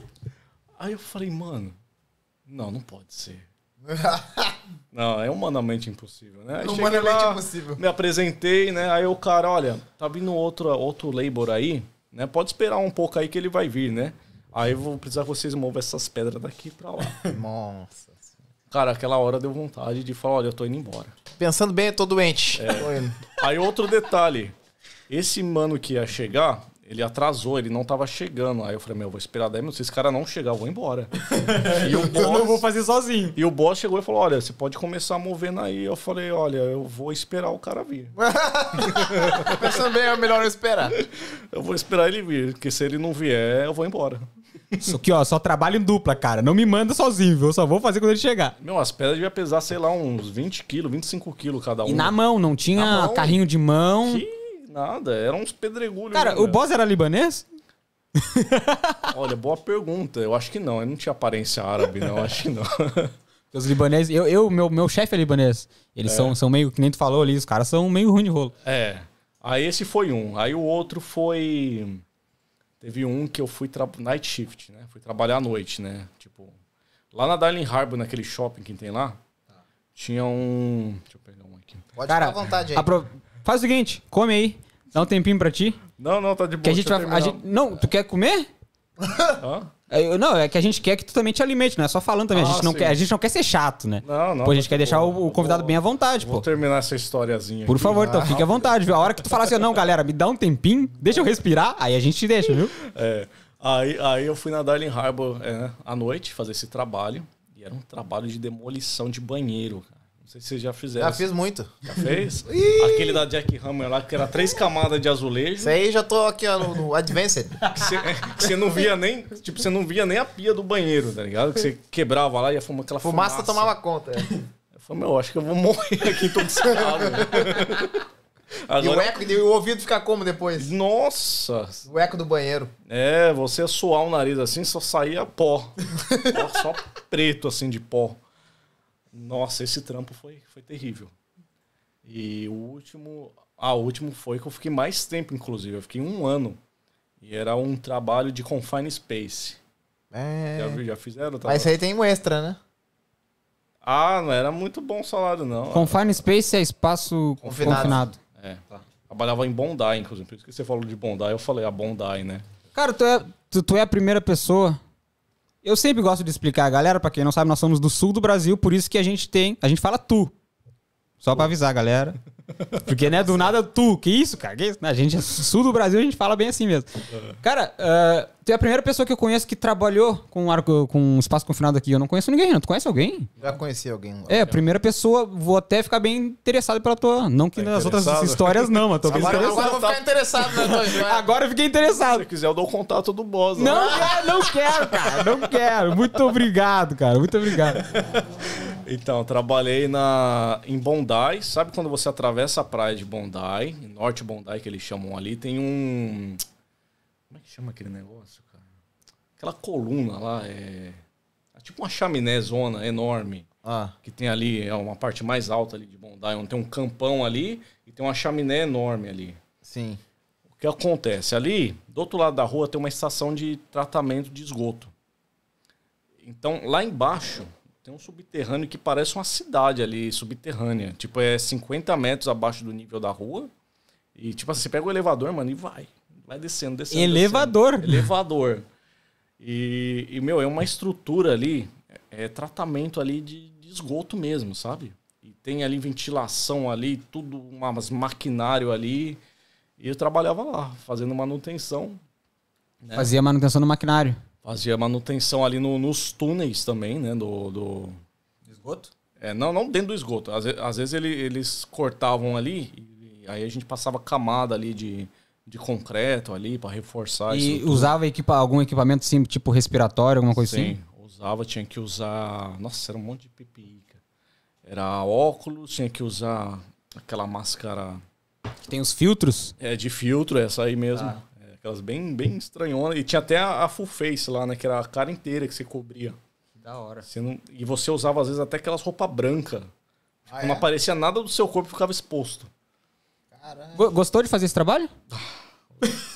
Ah, tu ficou um ano? Uma vez, uma vez, eu acho que depois. É porque eu tava com um objetivo. Né? Que eu fiz uma viagem. Que foi a viagem dos sonhos, né? Vai ter que contar pra nossa viagem, hein? É, foi uma viagem. Já, já. Inclusive, meus pais também estão envolvidos nessa, né? legal. A gente, eu resolvi, quando eu comecei esse trabalho, eu fiz uma meta. Eu falei, olha, eu vou me matar de trabalhar. Eu vou pegar esse trabalho que ele é fixo e vou ficar nele. Mais ruim que seja. Durante cinco meses. Vou juntar dinheiro e vou para Europa. Vou ficar. Fazer um mochilão. mês na- é, um mochilão na Europa. Um mês na Europa. E levar meus pais junto. É, aí já aumentou mais dois. É, claro que meus pais também tiveram Tinha que trabalhar em dobro, né? É, eles tiveram que, né? Eles arcaram com alguns custos, mas custo de, de acomodação, alimentação, os passeios, foi eu que cobri tudo. Então foi. Então toda vez que eu chegava Os ali pais naquele merecem, trabalho- né, cara? Os pais Ah, merecem. Merece, merece, né? merece. Cuidado, aguentou aí quantos anos? aí, né? é o mínimo. Aí eu lembro que toda vez que eu chegava naquele trabalho, dava aqueles trampos ruins assim. Eu falei, meu, não, eu vou pra Europa, eu vou pra Europa. E quando chegou no meio do ano, a gente foi mesmo. A gente conheceu, viajamos por oito países diferentes na Europa. Quais foram os países?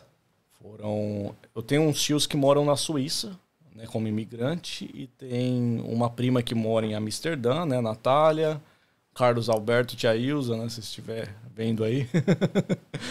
né, e, e eles ajudaram bastante assim com os passeios, né? A gente chegou por Madrid, na Espanha. Então, a gente ficou um dia em Madrid, encontramos com eles lá, com meus tios, né? Aí eles guiaram a gente lá na Suíça, a gente ficou na casa deles.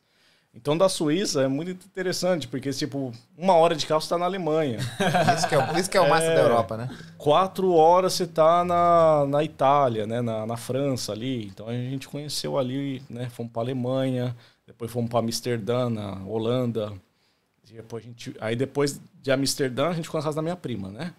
Aí, depois de Amsterdã, a gente foi pra Paris. Aí, acabou a... Aí, era tudo eu que tinha que resolver, porque não tinha mais nenhum jeito. conhecido lá. Não tinha mais família. Não tinha. E meus pais, né? Eles não falam inglês, não sabem nada. Então, assim, tio, o Rafa não é o único da família que tá.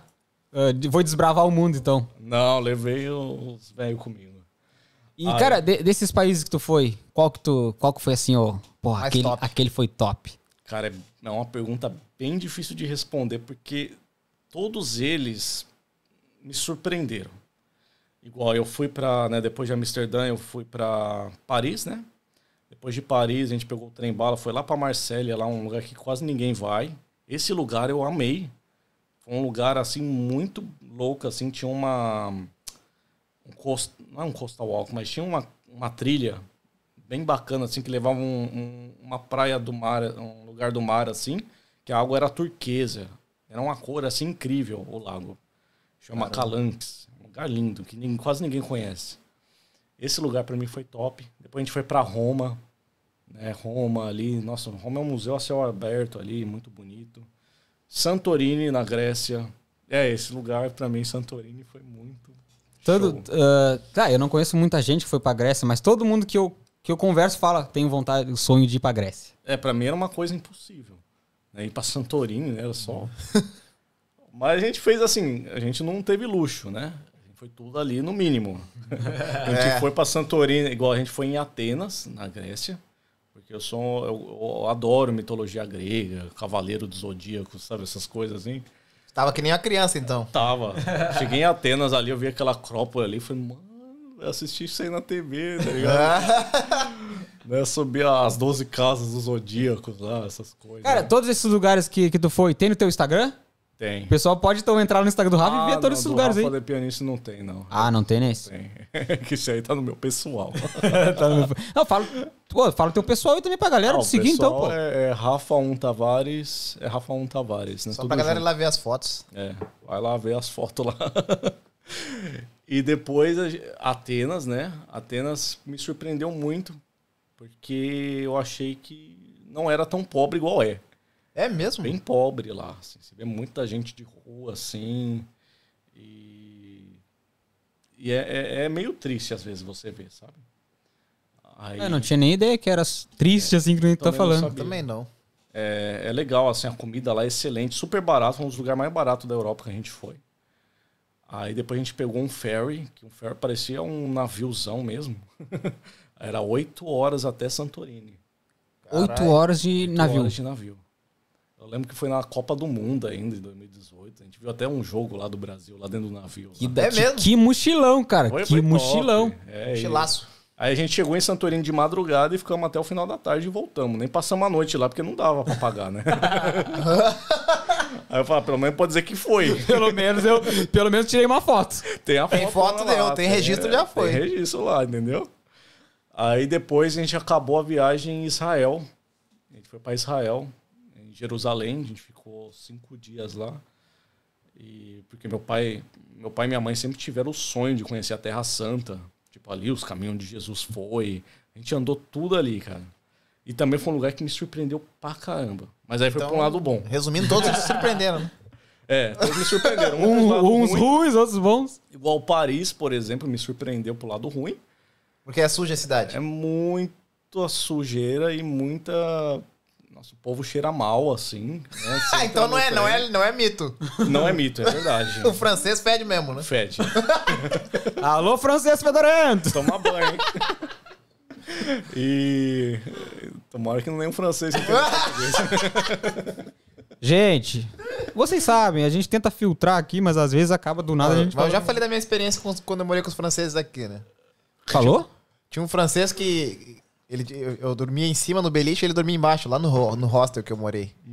Ele se alimentava só de maconha e, e Kinder Ovo. Nossa, Kinder Ovo.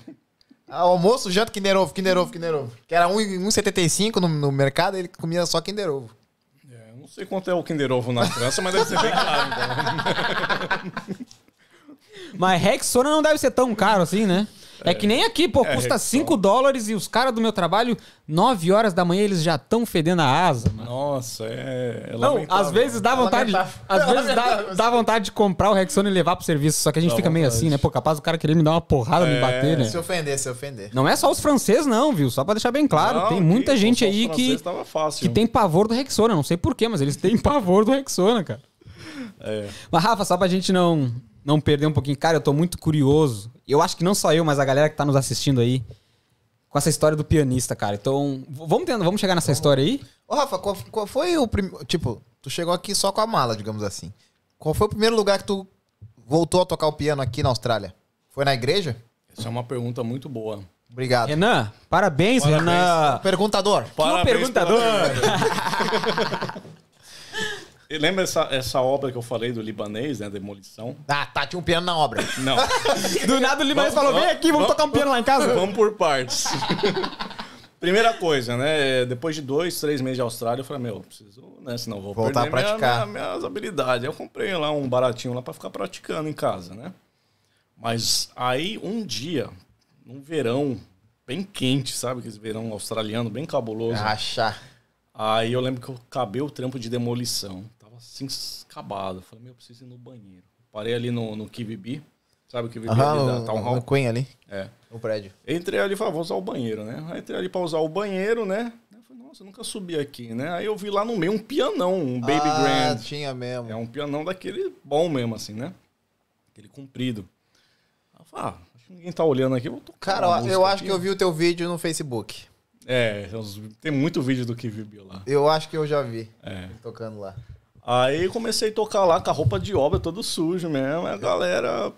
Assim a galera curtia, tá ligado? Mas acho que é aí que chama mais atenção, né? Que tá com a roupa da obra. É, não tinha ninguém quando eu comecei a tocar. Do nada eu olhei assim pro lado, toquei umas duas músicas. Assim, então, aí eu olhei pro lado já tinha uma galera. É... Eita, aí tu já falei, tirou o boné, né? E, e no caso, a tua intenção não foi ir pra lá pra pensar assim, pô, não vou tentar reunir uma galera aqui. Tu só queria tocar Não, mesmo. não, só queria tocar. Eu vi o piano lá, falei, vou tocar, né? Azar, daqui a pouco tá o cara aí, é o seguinte, eu não pode mexer aí, multa de 500 dólares. Pra É, só pra explicar pra galera que não conhece ele, ele é conhecido como pianista que toca com roupa de trabalho, digamos assim, aqui É. na Austrália, né?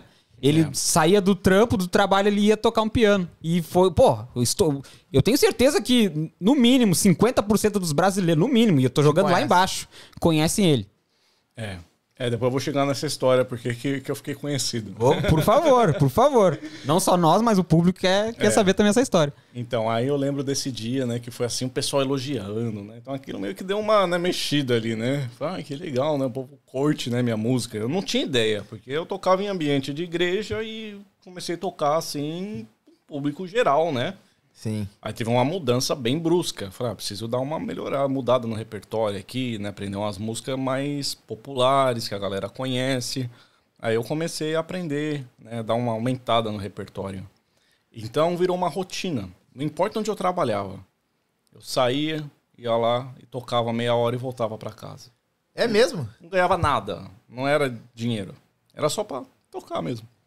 Aí chegou uma época que eu chegava final de semana, sabe? Às vezes final de semana não tinha nada para fazer e. Ah, vou lá no que vivi lá tocar um piano. Ia lá e conhecia outra galera e a gente formou um grupo lá.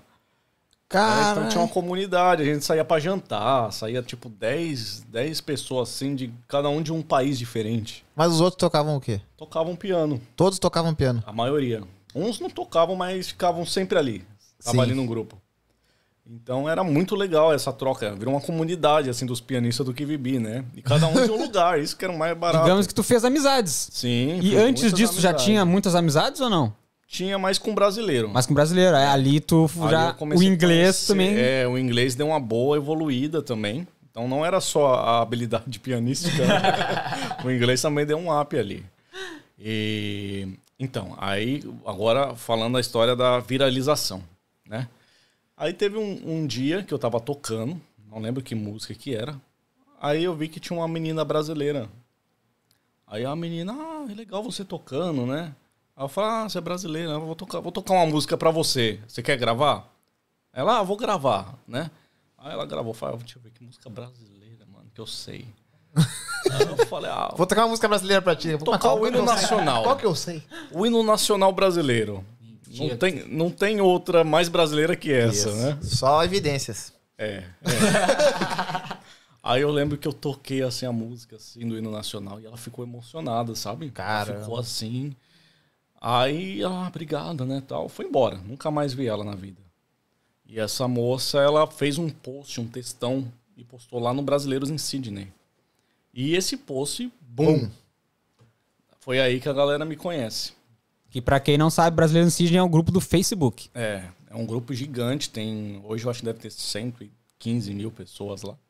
É muita gente. É muita gente, muita é. gente. Então, muita Cara, e tu gente. conhece ela hoje? Nunca, Nunca mais, mais vi. Nunca mais Vamos viu? achar ela, a gente vai achar. Pela, ô, por favor, apareça, O nome- o nome apareça. Dela, eu acho que é Ana, não sei se é Ana Carolina, não, não sei, eu sei que é Ana alguma coisa. Então, digamos que foi ela que Minha apresentou o. Rafa pra, pra galera. Né? Ah, muita gente conhecia, mas não era assim, porque eu sempre postei vídeos lá. Né? Eu, ah, eu levava os caras do trabalho lá, os leibão lá, falava, ó, grava lá, vamos lá no que vibi lá, grava um vídeo meu lá, né? Tá, então, no caso, esse vídeo que ela postou no, no Facebook não foi o primeiro. Tu já tinha postado Não, eu alguns tinha antes? postado outros eu. Mas, o nenhum problema é que o que viraliza é sempre o que tu não espera, né? É. Exatamente. E esse do hino nacional, eu tinha errado ainda algumas notas. Ele não ficou assim, de acordo com o que eu queria, né?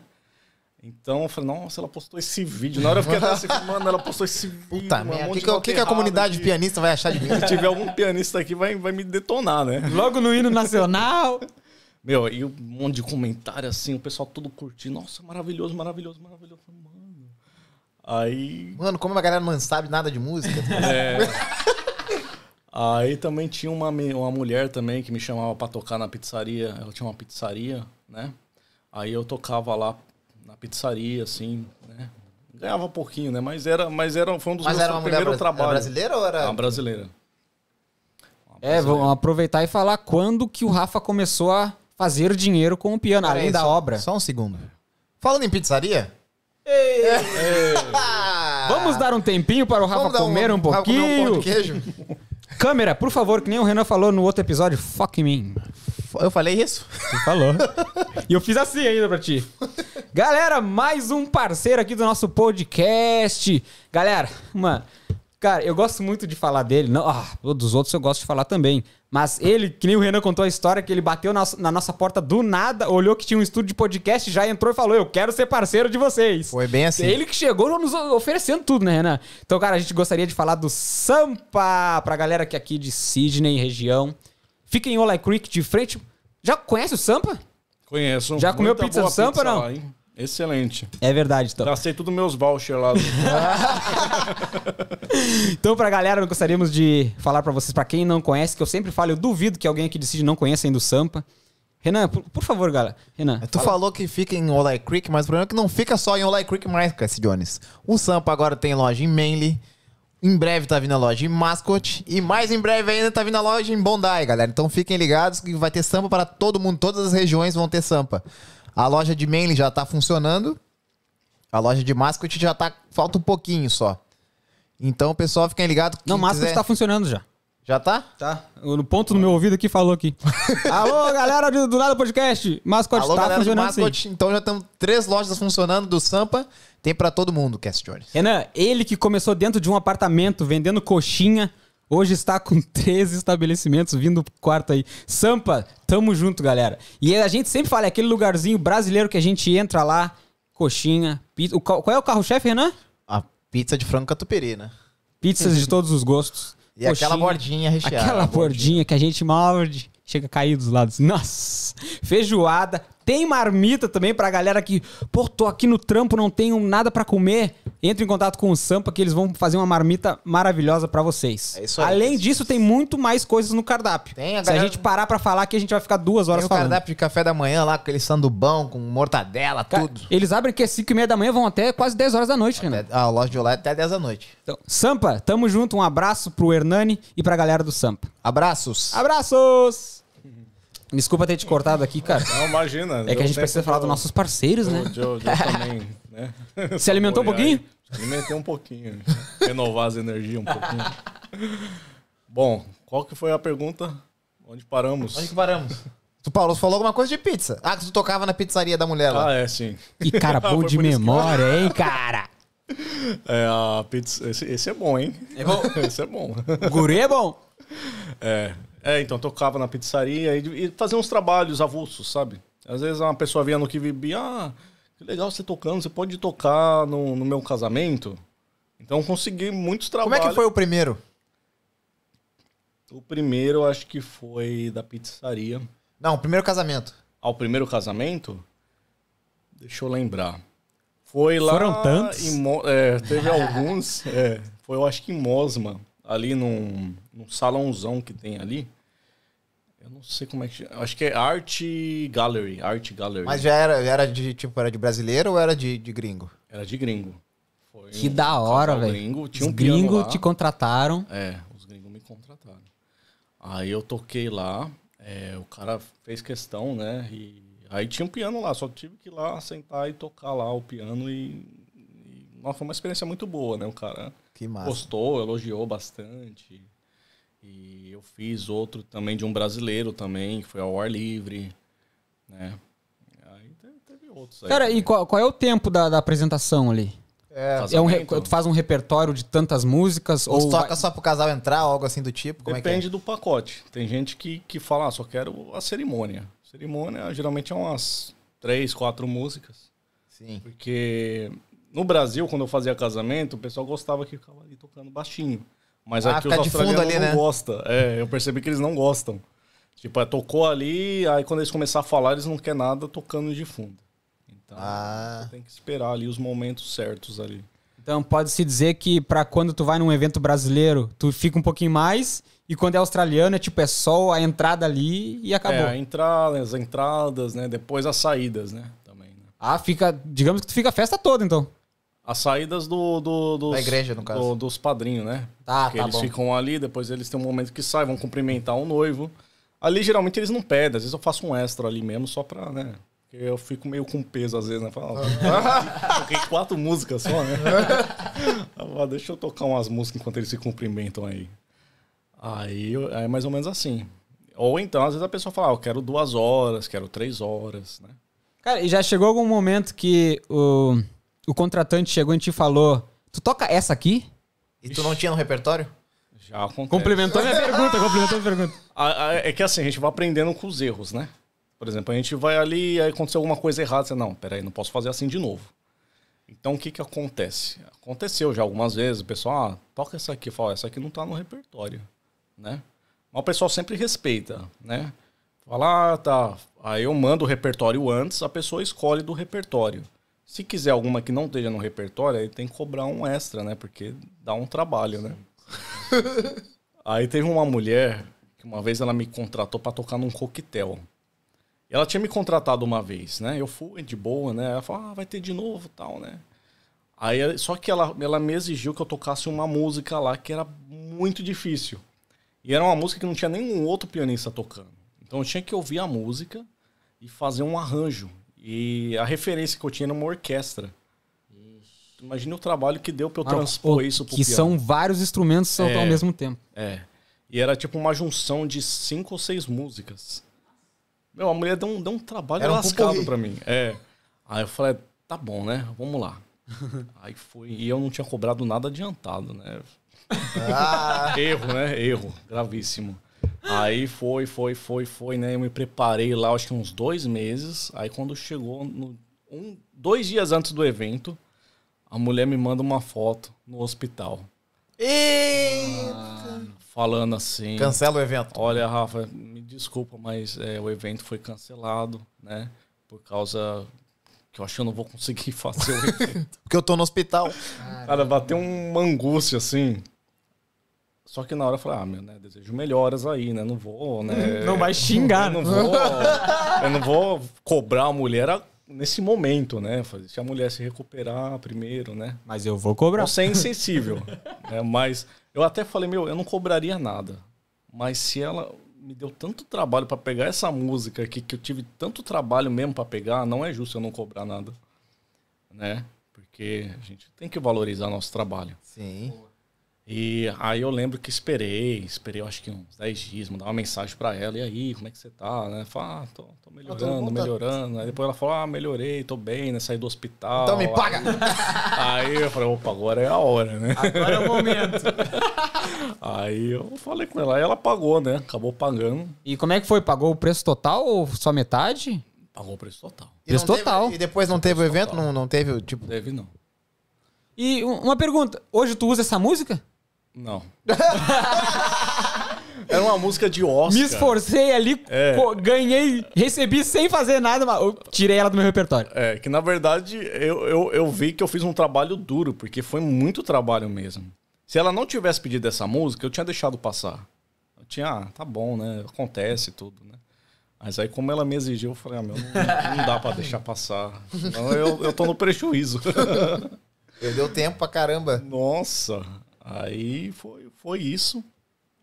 Né? Essa, essa foi uma Cara, e fala pra nós aí e pra galera ah, a rotina do, do Rafa hoje em Sydney, se ele ainda segue na construção, se ele ainda segue carregando geladeira, se ele só vive como. Dando aula. Dando aula. Tá. Conta, conta um pouquinho pra galera aí, ó, de segunda a domingo, o que, que o Rafa faz da vida. Vamos lá ver o que o Rafa faz da vida. É, enquanto eu estava trabalhando na obra, eu comecei um determinado tempo, comecei a, a fazer um, pegar um aluno ali, entendeu? Os alunos que eu tinha eram só as pessoas que pediam para mim. Falou, Rafa, você pode me ensinar a tocar? Aí eu falei, "Ah, posso, né? Vai lá em casa. Aí ensinava em casa mesmo ali. E, e às vezes alguma pessoa ou outra de vez em nunca me chamava para tocar num evento desse tipo, né? Só que que aconteceu? Eu trabalhei nessa, nessa empresa em Bondi, né? Que eu falei lá do tratamento de, de esgoto. Fiquei um ano lá. Chegou aí eu fui pra Europa, né? Voltei e voltei pro job lá. Aí tu pensou, não, agora tem que, vou ficar lá de novo porque eu tenho que recuperar o prejuízo. Exatamente. Exatamente. Só que o que aconteceu? Eu já tava meio de saco cheio, né? E tem um- um- uma profissão, uma profissão não, né? Um trabalho lá que ele é um pouco mais leve. Aí teve um dia que eu, eu tive uma irritação no olho, né? Porque a gente, igual eu falei, né? Trabalha todo coberto. Todo protegido. É, aí eu não lembro que meu olho coçou assim, eu acho que eu fiz assim, eu acho que tava meio suado. Aí eu senti um ardor no meu olho, aí eu falei, ah, vou sair, né? Aí eu saí, aí eu saí pra lavar o rosto. Aí na hora que eu lavei o rosto, ficou mais acentuado ainda. Aí eu cheguei lá fora, assim, no, no, né, no- na superfície, né? Aí eu fiquei assim, meu olho tava vermelhão, assim, ardendo, assim. Aí chegou lá, os caras teve que me levar no hospital até lá. Caralho. Aí eu fui lá pro hospital, os caras falaram, olha, você, acho que tem alguma, alguma reação alérgica aí, alguma substância lá. E lá era tudo certinho com o negócio de segurança de trabalho, sabe? Deu. É, aí deu ruim pros caras, aí o cara... Aí eu falei, esse dia eu decidi que eu ia sair. Só que quando eu fui falar pro, pro boss que eu ia sair, aí ele falou, olha, não sai não, eu vou deixar você ali fazendo um trampo mais easy, mais tranquilo, né? Porque você preenche bem a papelada. Ali me deixou mais com a parte burocrática e com às vezes fazer uns trabalhos de mexer massa ali, né? Que não era tão easy assim. Mas eu não entrava nos, nos confine space mais. Né? Cara, e, e chegou a, a te prejudicar a visão, alguma coisa assim? Não, ou foi não. só de momento Foi mesmo? só um susto. Foi mesmo. só um Não- sustinho, não pre- males que vem para o bem. Dentro do olho, foi só aqui, ó, na- nas pálpebras, né? Aí, ainda assim, né, tava meio assim, tal. Aí eu lembro que eu, quando eu falava com meus pais, falava assim, meu, não aguento mais esse trabalho aqui. Um dia eu vou sair daqui e vou viver só do piano. Né? E, Aí- e nessa época tu já tava tocando bastante? Não, tava nada. Só, só hobby, só no vou arriscar, vou largar aqui e vou arriscar. É, aí, aí meu pai fala, não, você é doido, moleque, você, você não vai ganhar dinheiro. Você tem que ganhar dinheiro, como é que você vai sustentar aí? Aí eu, né, deixava ali e tal. Aí um dia, um amigo meu me chamou, olha, meu, onde eu tô aqui, estão pegando aqui, estão pagando mó bem. Aí eu falei, opa, vou pra esse trampo aí, né, easy, né, o job easy. Aí eu falei lá pro cara, ó, dei um call sick lá, né, pra ver como é que era o trampo, né, se era verdade mesmo, né. Galera que tá no Brasil, call sick é quando tu, tu inventa que tu tá doente e tu vai Isso. trabalhar, galera. Exatamente, foi isso que eu fiz. Vocês que estão vindo pra cá, já aprendam essa aí, ó. Call sick. É? Ó, vai enriquecendo o vocabulário aí. Aí eu lembro que eu fui pra esse job. Famoso Miguel. É, o Miguel, essa, essa é a palavra. Aí eu fui pra esse job, né? Aí eu gostei, falei, ah, esse job é fácil, né? É só passar massinha ali, preencher ali as paredes ali, corrigir, né? Vou ficar nesse trampo aí. Aí eu já mandei a real lá pro boss lá, o boss me xingou até umas horas, mas tava tudo certo. Aí, aí eu fiquei lá três semanas, né? Tava aprendendo o trampo. Não era um trampo tão simples. Aí teve um dia que eu dei azar, ou sorte, né? Não sei como é que pode ser interpretado, de vir o, o dono da empresa. Tinha dois donos, um era bem legal, o outro era. Nunca vi. E apareceu do nada lá. É o verdadeiro dono, né? É, o verdadeiro dono. É. Aí o cara olhou assim. Aí ele olhou assim e foi embora. Aí deu. Meia hora depois ligou a, a supervisor lá do site. A menina era super gente boa, uma brasileira lá. Aí ela falou assim: olha, gente, eu e o brother que me indicou. Falou, olha, o cara veio aqui e mandou mandar vocês dois embora. Mentira, mano. Falou que vocês estão a- a mais lento do que os outros, né? Caralho. Então, é, ela, ela falou bem triste, bem sentida, sabe? ela não queria mesmo fazer. Ela quase chorou assim. Cara, né? vou- e tu acha que vocês realmente estavam mais lentos que os outros? Tava. Não vou te porque, mentir. Porque Não os, vou outros, mentir. os outros tinham mais experiência. Tipo, eu nunca tinha. Sim. Tinha noção. Eu tinha noção, mas não. E eu ta... Mas a gente tava melhorando já. A gente já tava quase no mesmo ritmo. Aí na hora que a gente tava melhorando, o cara foi lá e pum, né? Chegou na hora errada. Cara, e aqui, infelizmente, às vezes é assim, tem alguns trabalhos que se realmente tu não tem experiência, tchau, que a gente vai trazer outro. É, se Não, fosse é. hoje em dia, com certeza não Tem, teria acontecido cara- isso. tem gente que vai fazer um trabalho aqui, chega no dia, o cara dá meia hora, o cara já te manda embora já. Luiz, o Luiz passou por essa. É, é. É, tem um amigo, ah, não sei o que. Não, não, pode ir embora, foda-se. Deu nem uma hora de trabalho. Vou trazer um mongolês aí pra ganhar menos que tu. Tchau daqui. É, é tipo isso. Ah, mano, aí eu sei que eu fiquei assim pensativo, né? Aí eu falei, mano, eu acabei de sair do trampo lá que era garantido. Pra pegar esse trampo aqui, ficar três semanas, o cara me mandar embora. E eu lembro que eu tava com viagem marcada pro Brasil em dois meses, né? Então tava tudo planejado lá, né? Abandonou o outro job. É, então falei, e agora? Vou fazer o quê? Vou voltar pra obra, vou ligar pro meu ex-boss pedir desculpa. Isso eu não faço, eu não posso. arrependido. Né? Isso é muito feio pra mim, né? Aí, um dia lá andando na City, eu vi uns caras tocando na rua, assim. Né? Falei, meu, podia ser eu, né? O que será que precisa? Aí eu comecei a pesquisar ali e tal, né? Comecei a trocar informação e, e decidi, ah, vamos ver o que, que vai dar, né? Aí eu lembro a primeira vez. Primeira vez foi inesquecível, né? Mas peraí, desculpa te cortar, tu falou, vou ver o que, o que precisa. não era precisa? só chegar e tocar? Não. Ah, não é tipo igual o Brasil. Tu chega ali com teu instrumento, senta, começa a tocar. Não. Aqui não é assim. É, e outra coisa, eu toco piano. Então o piano ele precisa, precisa de eletricidade. Então você precisa ver como é que você vai fazer isso. Você não tem tomada disponível na rua. Então eu tive que comprar um monte de recurso lá Gerador. pra poder, um- uma bateria, é um, né, uns negócios que precisa lá. Aí eu lembro que a primeira vez, nossa, muito nervoso, cara. Tava muito nervoso. Tá, mas o que que precisa? A bateria Mas precisa de alguma autorização do precisa governo? da licença. Você precisa Tem ir que até- ter uma licença. É. Porque o con aqui em Sydney, a Austrália em geral é dividida por consos locais, né? Sim. Eles chamam de Prefeituras, né? LGA, é, subprefeituras. Então, por exemplo, aqui é um. Tipo, lá na City é outro, totalmente diferente. Em Bondage é outro diferente. Então, cada um tem suas próprias regras, né?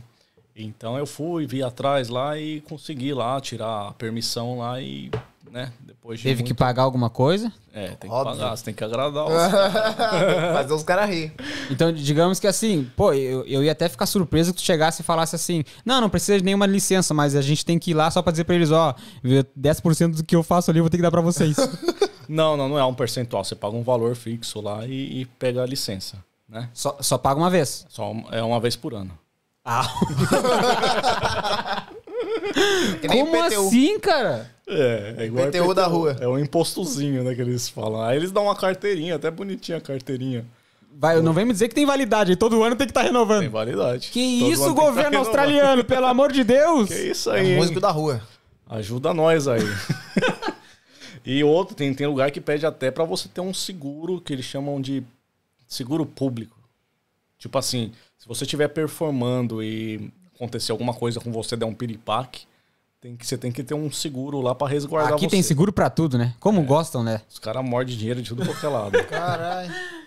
É, aí enfim, aí fui ver todas essas coisas burocráticas aí, tudo. Aí a primeira vez, né, eu toquei lá na Circular aqui. Eu não sabia que na Circular aqui era uma, uma licença diferente. Ah, é outro, é outro council lá, né? É outro cons, é o do The Rocks. Cara, o que que é isso, Austrália? Aí Essa parte aí eu não sabia, Renan. É, eu sei que eu levei lá uns amigos meus, né, porque eu tava muito nervoso, né.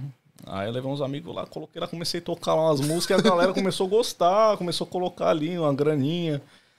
Aí de repente chegou lá o Ranger, né. O Ranger, pra quem não sabe, é o fiscal, É o fiscal. né? Eles sempre ficam rondando ali. Caramba. Aí o cara chegou ali, né? Esperou. O cara foi até educado, né? Esperou a música acabar, né? Aí eu já agradeci, ó. Obrigado aí por, por esperar a música acabar, né? Pela educação, né? E- e respeito. Foi educado pra me expulsar. Vou deixar ele aca- acabar a música e pegar as moedas dele e eu tirar as moedas dele dando uma multa. Aí o cara, cadê a licença? Falo, tá Aqui aqui, ó. Toma porra. aqui. Essa licença não é daqui. Falei, mas eu fiz ali na. Como não é daqui, é de Sydney. Aqui é outra licença. Que isso, mano? Aí ele falou: olha, eu vou ter que pedir, né, por gentileza, pro senhor se retirar, empacotar e, E e vazar. vazar. Deu multa?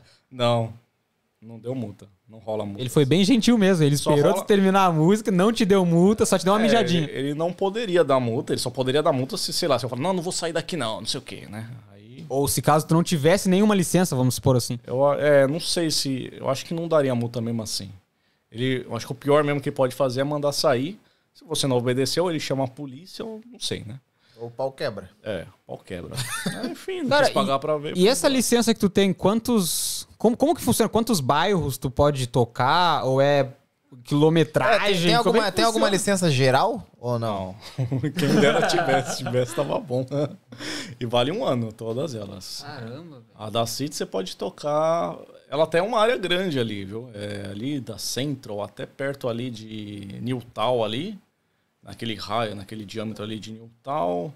Pega ali Redfair. Acho que vai até King's Cross ali. E. Mas não pode na circular aqui, que é na City, né? É, galera, pra quem não sabe, realmente a área que ele falou é Uma bem área grande. grande, sei lá, um diâmetro de 10 quilômetros mais ou menos. É, mais ou menos isso aí. É. Mas o povo gosta de tocar ali, né? Perto da, da Town Hall ali, né? Onde bomba, né? É onde coração, tem mais movimento, né? É o coração ali, né? E. É, aí depois, né? Aí eu saí outras vezes, fui mais ali na área que era permitida.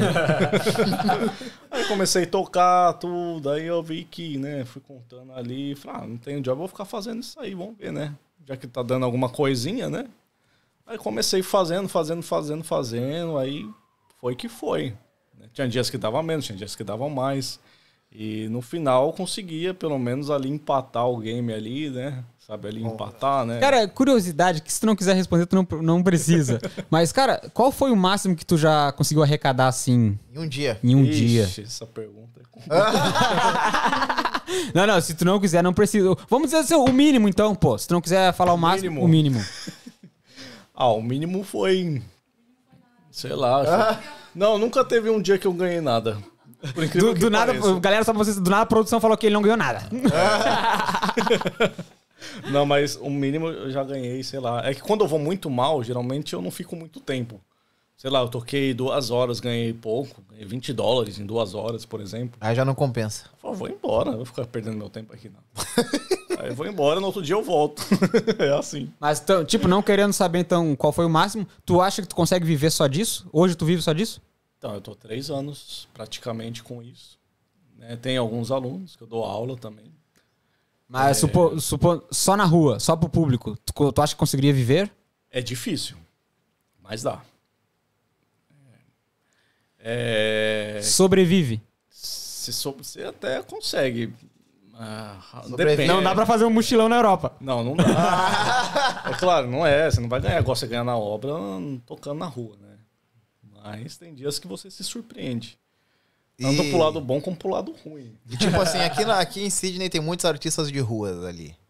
Ali na City. Já aconteceu de tu entrar, arrumar uma treta com algum outro artista, porque, não, esse ponto é meu, sai daqui. Já, já aconteceu. Eu tenho licença, tu não tem, sai daqui, cara. É, é, os artistas de rua, pra quem não sabe, é chamado de busker, né? Busker. Busker. Quando você toca na rua, você tá busking. Tipo, you are doing busking. Então eles usam essa palavra. Quando você faz. Não é só músico, tá? Artista, tipo, se você pinta, é, faz caricatura, se você dança.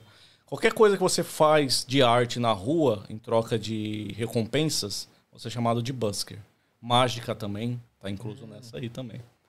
E. Então. é, tem, a maioria dos buskers, eles são unidos. São gente boa, a gente se dá super bem, né? A gente troca ali experiências ali. Por incrível que pareça, são concorrentes, mas os caras são tudo parceiro. Sim. Mas, né, como todos, né, sempre tem uns ali que, né, que não são tão parceiros assim, digamos, né? Você perguntou se eu já me envolvi em alguma discussão, né? É alguma treta aí com algum. É. Uma vez eu tive um desentendimento justamente com esse cara que você mencionou antes ali na, na Town Hall, né? Um cara que o cara do violão? fala- É, esse aí. Esse é muito folgado. Porque, assim, pela regra, você pode tocar duas horas em um lugar. Né? Ah, tem que dar espaço pros outros também. É, né? porque senão não é justo. Senão você pega um lugar ali que todo mundo gosta e fica lá o dia inteiro e não, ninguém tem a chance, entendeu? Sim. Aí o cara, o que, que ele fazia? Ele chegava meio-dia lá, saía às 5 horas da tarde. Tipo, chegava Ah. 11 da manhã, saía às 5 horas da tarde. E foda-se todo mundo, né? Aí uma vez cheguei nele, né? Falei assim, olha, é... que horas, né? Toda educação, né? Falei, que hora que você vai terminar aí, né? Vazar, seu cuzão. Aí ele, ah, é umas 5 horas, acho que era umas duas da tarde. Aí eu falei, olha, eu sei que você já tá aqui há um tempo, né? E você só pode ficar duas horas. Ah, ninguém liga pra essas regras, sabe? O cara foi bem rude assim comigo, né? Aí eu já vi que o cara tinha baixado o nível, eu já falei, ah, tá bom, né? não vou tocar em outro lugar. Aí teve uma outra, uma mulher, uma senhora que também, ela canta ópera. Aí ela teve, e ela é invocada, essa mulher. Aí eu sei que ela teve uma discussão com esse cara, um bate-boca lá. Ela fez uma carta enorme lá pro cônsul na, de Sydney. E o cônsul baniu ele de tocar lá- naquele spot lá que todo É mundo mesmo? gosta. Aí ele só podia tocar em outros lugares. Aí acabou o problema. Cara, e Correu qual, qual- é o melhor ponto aqui de Sydney? É o Tom Hall, né? Ah, ali perto ali na Pitt Street Mall, realmente é onde mais, onde mais você vai achar músico, artista ali na Pitt Street Mall, ali perto do Westfield. Ali é muito bom, é o melhor é ali, né? A maioria. Voltando um pouquinho ali, tu, tu poderia falar, eu tenho uma curiosidade de saber quanto que tu tem que pagar por ano, cara. Por ano não é muito, por incrível que pareça. Na City ali é coisa de 50 dólares o ano. Ah, então é de boas. É, Tá, e, tem- e a licença, quanto que é por ano? é a licença. Essa é a licença, 50 por ano. É. Aí, só que aí você tem que fazer o seguro. É o seguro que é meio Salgado. É, é 150, 200 conto, depende do, do seguro que você vai pegar. E esse seguro vai te cobrir o quê? Vai cobrir, sei lá, de repente. Isso é tipo, ó, o público se revolta contigo e quer te bater. Ah, você não É, toca aí- nada, aí pum, É, aí você tá lá todo arrebentado, né? Vai precisar de um hospital, né? Aí, Aí tem o seguro, o seguro tem um cobra. seguro ali pra, pra cobrir ali com o básico do básico ali, né? Tu, tu acha que é bem pago o seg- o teu seguro?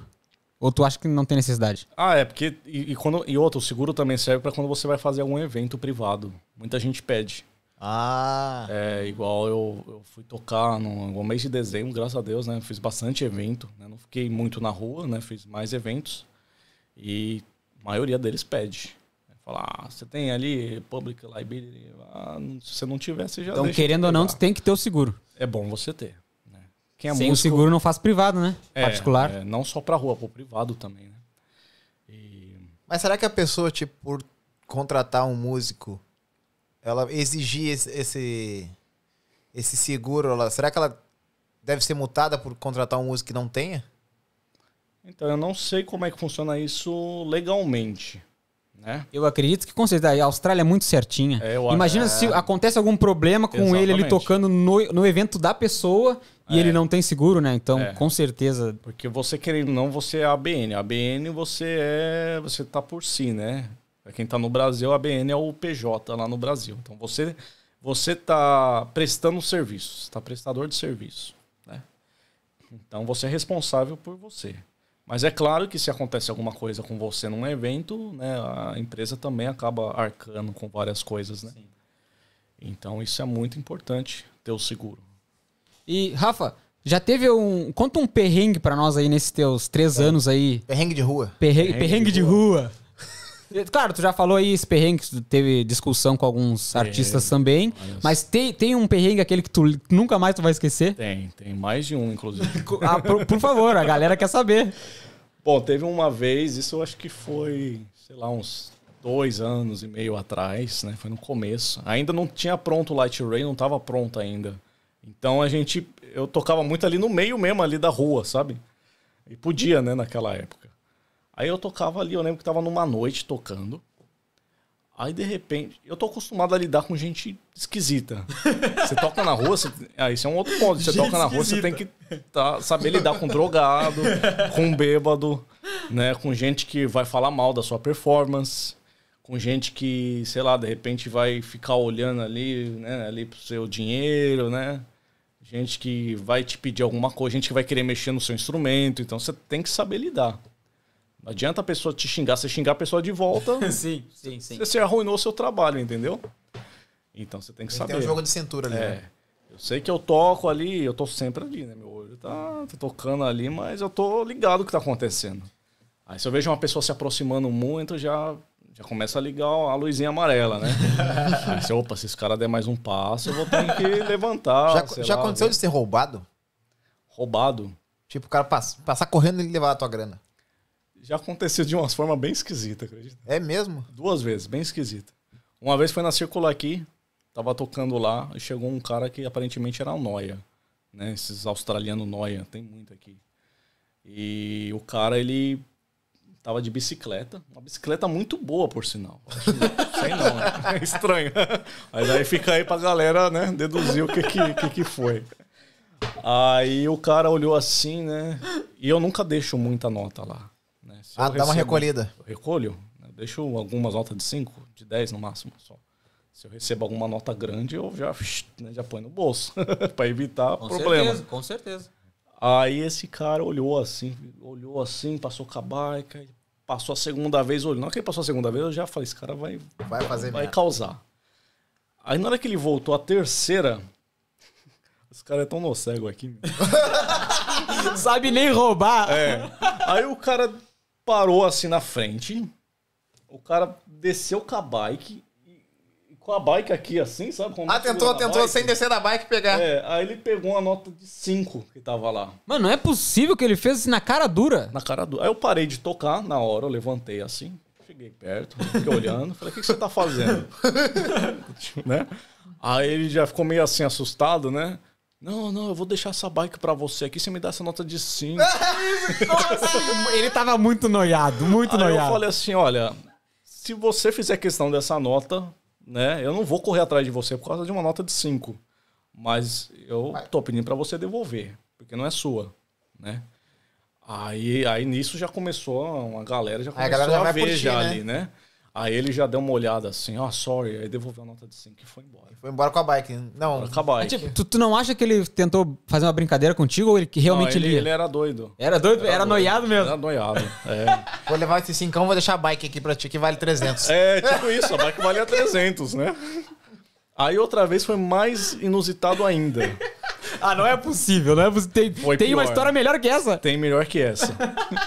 tava tocando à noite, já tava escuro, né? Aí uma mulher, uma moça, sei lá, de uns 30 anos assim, né? Bem arrumada, tá? Não era noia. Não, é não aparentemente. Mas era uma mulher bem arrumada assim, né? Com bolsa assim. Aí tava tocando lá assim, aí tava cheio de moedinha assim, né? Aí a mulher parou assim, olhou assim pra minha cara, olhou assim, ficou olhando assim pro, né, pro, pro case, assim, né? Pra, pras moedas. Conferiu o que que... A mulher abaixou e saiu coletando as moedas. Mano, não é possível. Dois, três, bem devagar. Aí eu, eu Como se fiquei, nada eu fiquei com essa mesma cara que você tá aí. tipo, não, não Câmera, por favor. Eu falei, não é possível. Não é possível. Não é possível. Aí eu, eu fiquei ainda assim, eu acho que demorou uns segundos ainda pra cair a ficha, né? Aí ela, eu vi que ela pegou e levantou de volta. Na hora que ela levantou de volta, aí eu levantei. Falei, olha, Devolve minha moeda Desculpa, mas não entendi. O que que você tá fazendo com as minhas moedas? Não, não, me dá, me dá aí, me dá aí, não sei o quê. Aí eu falei, não, devolve tudo minhas moedas aqui. Imagina a seriedade. Devolve. devolve tudo, agora. Aí a minha, que não sei o quê, começou a me xingar e eu peguei a moeda da mão Queria te dela, assim, xingar ainda? praticamente. É, aí saiu andando xingando.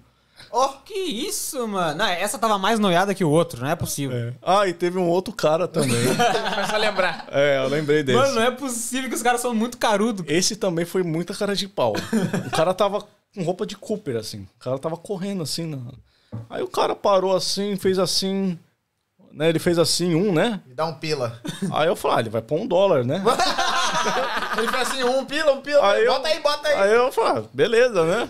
Aí o cara baixou, pegou uma, duas moedas lá e, e fez assim, saiu fora. Valeu, obrigado, hein? Aí eu falei, ó. É, aí eu dei um grito, ó. Aí o cara, não, não, não, não, não. Eu falei, você não vai me dar um dólar? Eu falei, não, devolve se você quiser que tem que pôr dinheiro aqui, não, não vou pegar o dinheiro daqui. Eu não tô, não faço empréstimo aqui, não. Mano, as pessoas são muito carudas, cara. É. É, mas assim, foi tudo coisas leves, né? Mas coisas tensas, igual ele perguntou. Tá, mas, tipo, em nenhum, nenhum momento roubaram, porque deu Não, tempo não. ali de tu. Devolveram Mas já, já existiu alguma história de roubarem mesmo? Não, não, roubarem sim, eu não pegar, não foi. Só susto. É, só, só essas. E já aconteceu de tu fazer tipo um feat com outro, outro músico na rua? Tipo, tu e um cara do violão pegar Já. e. Fizemos uma vez. Ah, eu fiz até com a Chirina, que é uma bem conhecida também brasileira, uma vez. A gente tocou, acho que a música do Titanic. é. Ah, teve um, um outro artista de rua também, que é, que é inclusive bem amigo meu também, né? Que ele toca violão muito bem também. A gente fez umas apresentação assim.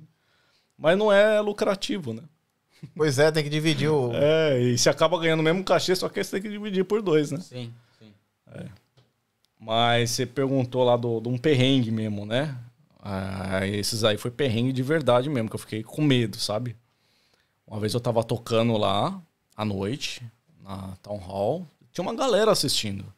Aí chegou um cara, um cara era um brutamonte assim, né? O cara tava todo alteradão assim. aí ele veio na minha direção, na época eu tocava em pé ainda. Aí eu falei, meu, os caras tá vindo na minha direção, o que será que ele vai fazer? Aí eu vi que ele parou assim na minha frente do piano, aí ele fez assim no piano. Acho que ele foi mexer nas teclas, fazer graça. É, tipo isso. Só que o piano virou. Caralho. Ai. Pô, mas imagina o Brutamontes pra conseguir É, fazer isso. imagina o cara com uma mãozona assim gigante, blum, né? Aí eu consegui pegar. Aí tal, aí eu fiquei assim morrendo de medo, né? Eu falei, mano, esse Vai me dar um cara, o cara dá dois de mim, né? Se ele me agredir aqui, não tem nem como o que fazer, né? Aí o cara, eu, vi, eu fiquei só olhando o reflexo, né, do, do pé, assim, né? Eu vi que ele andou assim, ficou um tempo assim, uns dois metros longe de E mim. tu seguiu tocando ou tu parou? Não, eu segui tocando, mas, né, assim, né? O olho no peixe, outro no gato. reflexo do olho assim nele. Aí depois eu vi que ele saiu. Aí depois de 10 minutos veio a polícia. Alguém já Ela falou, avisou. olha, a gente acabou de prender o cara ali, eu sei que o cara ca- mexeu com você, tudo. Aí eu tive que fazer lá um, um description, lá um tipo um BO, BO. né? É, mas os caras prenderam ele. Oxe, mas tava bem louco então, bicho. Parece que ele agrediu uma mulher depois. Caralho. É, tava bem mais noiado que os outros. É, esse sim. Esse era noia Esse de verdade medo. mesmo. Esse deu medo. É esse. Ah, e outra vez também que eu tava tocando. Aí nisso veio um cara de bicicleta, um Noia também. Aí ele tava até curtindo a música, o Noia. Por incrível que pareça, essa raça desse povo, esses noia, homeless, é, essas pessoas mesmo dependente químico, né? Quando eu falo noia, eu falo dependente químico mesmo, né? Drogado. Não uma pessoa que às vezes usa ali um pouquinho. ali, né? Ah, essas pessoas têm maior respeito. Essas pessoas não mexem com você. É raras exceções.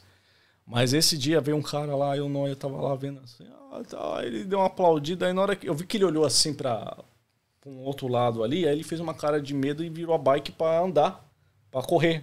Sim. Meu, isso eu só, só senti um negócio passando assim, um, sei lá, uns 50 centímetros da minha cabeça, assim, e caindo no chão, estraçalhando uma garrafa. O cara jogou uma garrafa Cara, no pega cara, lá. pra acertar no cara, não em mim.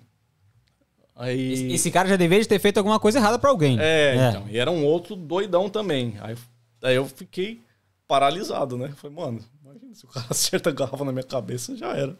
Caralho, mano. É, esse também foi É bem arriscado também, né? tenso. É, você tá na rua, né? Você tá lidando com todo tipo de gente. E assim, o povo homeless, o povo de rua, eles respeitam muito a arte. Homeless, pra quem não sabe, é mendigo, É, galera. mendigo. Então, esse povo assim que mora na rua, eles respeitam demais. Tipo, a maioria deles me vê assim, é, é, aquele Já, jeito já, doidão já é assim. conhecido já. É, aí você, né? é, né? Cumprimento de homeless. Ei, ei. É, tipo isso mesmo. É, você tem que manter ali né, o social com os caras, né? É, melhor ficar amigo deles, né? Ó, com certeza, pô. Com certeza. É, mas esse foi os maiores perrengues. Cara, aproveita, dá-lhe mais um gole de água aí que a gente vai falar um pouquinho com a galera aqui. Galera, o chatão do podcast voltou de novo. Galera, por favor, se vocês estão curtindo esse vídeo, deixa o like de vocês que é muito importante. Deixa um Quem ainda pro- não pro se Rafa. inscreveu, Renan, faz o quê? Se inscreva no canal, por favor, dá um curtir aí no, no nosso vídeo. Quem gostou do, tá gostando do papo com o Rafa aqui, que é um baita artista aí de rua, dá, o- dá o like aí pra ele, pelo menos pra suprir aí a, Vamos fazer o seguinte, Renan. Vamos. A gente só vai voltar a falar quando der o like. Dá o like aí. Dá o like. Já deu like? Não, ainda não, parei. Tá, agora sim, já deu like, né? Muito obrigado pelo like de vocês. É muito importante, galera. Ajuda muito nós, não só nós, mas ajuda o trabalho dele também. e se inscreva no nosso canal, né? E no Com dele certeza, também. né? no dele também. Ele já deixou aqui pra, pra vocês qual é o canal. Está na descrição deste vídeo. Tudo que ele falou aqui, o canal dele, os dois Instagrams está também. O número pra contato? Número pra contato. Não precisa ou precisa? Ah, eu posso passar. Por favor. Vou passar o número de contato. 0420 782 612. Quem quiser ter aula com o Rafa quiser aí. contratar aí pra algum evento, ou quiser também aprender, né? como Toca em tocar. velório também? Se contratar, a gente toca. Meu, nada, nada que a gente não faça. Tem umas músicas bem tristes também aí. Dá pra Dá, dar um dá, dá. bom aí. Cara, e. ah, a gente, o Renan, na verdade, ele sempre pergunta pro, pros convidados. Cara, o que que o Rafa de hoje, cinco anos depois de Austrália, diria pro Rafa, cinco anos atrás, lá no Brasil? Hum, diria que é possível viver fazendo o que gosta. Né? E apesar do desafio, vale a pena. Que ganhar dinheiro na vida não é tudo. não adianta nada você ganhar muito dinheiro e, sei lá, e ser frustrado, né? Viver estressado. Né? Às vezes você tá fazendo muita coisa que você não gosta. E, e é possível você viver bem e fazer o que você gosta. Agora tu tocou num ponto aí que eu fiquei. Já me veio uma pergunta. Te veio uma pergunta, veio uma pergunta. Renan? Ele falou: dá pra viver fazendo o que gosta. E se o Rafa tivesse no Brasil tocando piano? Daria pra viver? Por que daria, será que ele riu? Daria pra viver só tocando piano no De Brasil? acordo com a minha experiência, eu acho que não. acho O que, que, não. quem, é algum- que que seria um pianista consagrado no Brasil? Ele, ele- um cara que vive só de piano no Brasil, ele toca o quê? Toca em orquestra? Toca onde? Olha, os pianistas que eu conheço brasileiro, eles ou eles são professor particular, dão aula, né? E além disso fazem alguns é, performance também. Ou aqueles mais top que tocam em orquestra ou que é, como é que fala, fazem recitais, né? Tipo um showzinho de piano. Mas é muito difícil. Tem algum pianista que tá milionário? Tocando piano? Com certeza deve ter. No Brasil? Tem- Ah, no Brasil. Tem um que eu acompanho, inclusive é, é minha referência maior de todo. Ele tem o maior de- canal de piano do mundo, não é nem do E é Brasil. brasileiro? É brasileiro. Chama Lorde Vinheteiro. Tipo, ele, ele é o maior canal de piano do mundo. Tipo, esse cara foi um cara que eu me inspirei muito, né? A minha maior referência, assim, como pianista. É ele. Mas por que, que ele é diferenciado? Ele, ele toca muito ou é- ele é carismático, assim? Ele Em é um cara assinar. que ele é um pouco dos dois, né? Ele toca demais. Direcionar um pouco mais Ah, tá. Obrigado. É, e é, ele toca demais e ele toca uma música, ele sai um pouco do clássico, né? Ele toca a música do Chaves, né? Ah, do Chaves viralizou muito. Músicas de desenhos, dos Simpsons, por exemplo. Então ele, ele fala que ele estudou 10 anos de piano e aprendeu tudo qualquer clássico, mas as músicas mais simples às vezes são que, que chamam mais atenção. E se o cara chegar pra ti e falar assim, Rafa, eu quero que tu toque a música do, Despacito. da Ivete Sangalo, sei lá, qualquer música, um axé, tu consegue tocar no piano? Ah, se eu ouvir eu consigo tocar. Qualquer música tu consegue tirar. É claro que assim, quando você ouve e vai aprender, você vai tirar ali a, a métrica básica dela, né? Sim. Você não vai tocar com tantos detalhes, Detalhes. igual uma música que você já tem na ponta dos dedos, né? Mas é claro que você não vai passar vergonha, dá pra, dá pra tocar, né? Eu falo, ah, toca aqui, Ivete Sangalo, né? Aí você vai ouvir, você precisa ouvir Por exemplo, tu tá em vezes. casa aqui aí tocou uma música na TV, assim, tu quer acompanhar, tu já consegue sair tocando? O básico, assim, por cima? É, porque eu consigo, né? Mas o que acontece é que você precisa ouvir a música, porque você precisa saber pra onde a música vai. Sim. Senão você fica perdido, porque por mais que você tenha ouvido bom, se você não sabe o que esperar da música, você não consegue tocar. Então tem que ouvir a música, né? Ouvir algumas vezes já dá pra, pra enganar o público, vamos dizer. É. Já dá Né? pra tocar na rua. Já dá. Igual eu lembro uma vez que eu decidi aprender uma música do Queen. Nem é uma música fácil, hein? Aquela We Are The Champions, sabe? Do Sim, Queen, bem sim. famosona. Aí eu escutei a música e consegui aprender ela em, sei lá, 10, 15 minutos.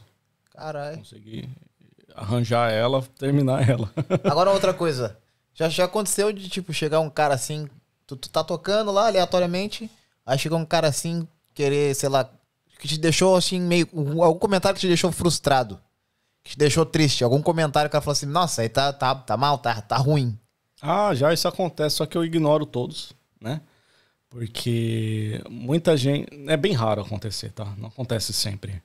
Mas às vezes, quando acontece, são pessoas meio esquisitas, pessoas meio com energia baixa, vamos dizer. Sim. Ou que tem inveja porque eu tô ali e ele não, né? Talvez Mas, ele. tipo, são pessoas que tocam piano mesmo. Não sei se tocam, né? Não dá pra saber. Eu lembro uma vez, foi até engraçado, eu toquei uma música do Guns N' Roses. Acho que foi aquela Sweet Child Mine, né? Então, aí o cara tava curtindo, o cara parou na minha frente, tava curtindo. Aí colocou até um dólar lá, né? Colocou uma, jogou uma moeda de um dólar. Depois criticou. Aí quando acabou a música, o cara começou a me xingar. Parou porque tu parou de tocar, cara. Eu falei, cara, por que, que tu colocou um dólar? Pega esse um dólar e some daqui. Ué. Vai, você vai ver porque foi porque ele tava curtindo, tu parou e acabou a música. É, pode ser, né? Mas. É. Foi bom demais. Ah, mano, O na cara rua. me deu dinheiro e ainda me xingou ainda. É, e o cara ficou ouvindo até o final ainda. Não, mas aí ele tava no direito do consumidor. Não, eu tô, eu tô pagando, eu tenho direito de reclamar. Não, e, e foi engraçado, porque ele, ele falou a primeira palavra, aí eu até pensei que era um elogio. Porque geralmente o pessoal usa, ah, you are terrific, né? Tipo, terrific, pra quem não sabe, é algo muito bom. Não é, não é terrível de ruim, né? Ah, Já ouviu isso aí? Tipo, falar, ah, you are terrific. Tipo, é, quer dizer que, nossa, tipo, você causa admiração, né? Você Ah, é sim. demais. É uma coisa muito boa mesmo, terrific, né? aí o cara falou alguma coisa, não falou terrific, falou outra palavra lá, né? Aí depois eu vi que ele começou a andar assim, bravo, né? Aí, aí eu falei, tá bom, né? não gostou. Aí eu falei, o que, que você não gostou? Aí ele começou a me xingar mais ainda. Eu falei, tá bom então. Eu já- Sorry. Tá bom. É, Toma já- aqui, tem um dólar. Claro, deu vontade, às vezes dá vontade. Rafa, qual foi o menor público que tu já tocou e o maior? O menor público? É. Aí isso é bem difícil dizer, porque ah, às vezes eu tô na rua tocando, às vezes tem muita gente, e às vezes não tem ninguém. Às vezes eu tô tocando, olha assim, tem. Tem ninguém parado sei olhando, né? Não tem ninguém ali parado, né? Ah, tu não para. Não, eu continuo. Só se estiver muito ruim, porque a gente também depende disso, né? Então, se não tem público, não tem dinheiro. Se não tem dinheiro, você não sobrevive. então, se tá muito ruim, a gente pacota, muda de ponto e tenta outro lugar. Se tiver muito ruim também, aí E tem noção mais ou menos eh, do maior público, tipo casamento, alguma festa particular, alguma coisa assim? Olha, teve um casamento que eu fui, eu não sei quantas pessoas tinha, mas tinha bastante gente. Tinha, sei lá, 200 pessoas, assim, 300 pessoas, né? Tu tem o sonho de tocar no Opera House? Tenho. Opera House, se estiver assistindo aí, ó, me convida aí. alô, alô, pessoal da Opera House, por favor. Já acabou de falar o número do telefone ali, só entrar em É, contato. O telefone tá fácil aí. E, cara, co- como é que faz quando tu toca num um casamento, vamos supor, ah, o piano, tá? Como que faz pro, pro áudio ficar bom pra galera toda dentro daquele pa- espaço gigante assim? É, o piano, por incrível que pareça, ele tem um som natural até que ok, até que alto. Principalmente se ele for, quanto mais comprido, maior o som, né? E então aí você tem que abrir ele, né? Ele tem uma tampa. Então você pode abrir ele em três posições, né? Ou assim é, Aquela tampa. aquela- 90 regula o graus. volume. É, Tá. porque a- o som sai tudo lá de dentro da tampa. Então, quanto mais aberta a tampa tá, mais o som vai se propagar. Então, eu ponho a tampa mais aberta e, e claro, né, você precisa de, de- E os de um, de um whey ali nos dedos ali, né? E, cara, voltando um pouquinho pro papo de Austrália, ah, inglês e tal, quais os conselhos do Rafa pro, pro pessoal que está no Brasil e tá querendo vir pra Austrália? Não só pra Austrália, mas sair do Brasil. Olha, eu acho que é, é válido, né? Tem que vir com a cabeça aberta, tem que vir sabendo que você não vai ter aquele conforto, né? Se você tiver uma vida confortável, você vai ter que trabalhar muito duro, né? Mas é que é um sonho possível e que, né, deve se tentar e viver a experiência, né? E outra coisa, se vier para a Austrália, aprenda o inglês. Isso é muito bom. Aprenda o inglês, se, se possível, já venha com um plano mais ou menos, né? Porque aí você diminui a quantidade de perrengue que você passa. Né? a gente, às vezes, que vem sem muito saber o que fazer, né? Ah, vou lá pra curtir. Esses aí são os que mais passam Passa perrengue. perrengue, é. Eu sou um deles também. Né? Passei muito perrengue. Quem, quem não tem perrengue nessa Austrália, né, Rafa? É, todo mundo tem uma história, né? Pra contar. Ah, Rafa, a gente gostaria de te agradecer, cara. Muito obrigado por ter aceitado o nosso convite, por ter ah, passado um pouco da tua experiência como pianista, como labor também. Como lembra? Contados a, contado as tuas histórias, teus cinco, cinco anos de Austrália. Cinco anos. Cara, quais os planos pro futuro? Ah, os planos pro futuro é. Tu, tu é estudante? Eu sou estudante ainda, né, infelizmente. Mas é, minha esposa, né? é, Ah, eu conheci né, minha esposa aqui e casei aqui, né? É brasileiro ou é australiano? Brasileira. Mas ela é de, um- de uma outra área que está em demanda, né? Então é a esperança que a gente tem é por ela. Ah, pode ser por ti, daqui a ou pouco se tem eu- o skill, Ou se skill eu visa aí. começar algo, né? Começar algo aqui e tentar a fundo, E- né? esse visto de talento que tem, tu, É, Todo não mundo conseguiria? fala dele. Mas para você, ó, para quem não entende, é, eu vou explicar como é que funciona o, o Distinguished Visa, né? Ou seja, o, o visto distinto, né? Você precisa ter é, habilidades distintas. O que que é habilidade distinta? Você ter qualificações além do seu país de origem, aqui na Austrália, e também fora da Austrália e do seu país de origem.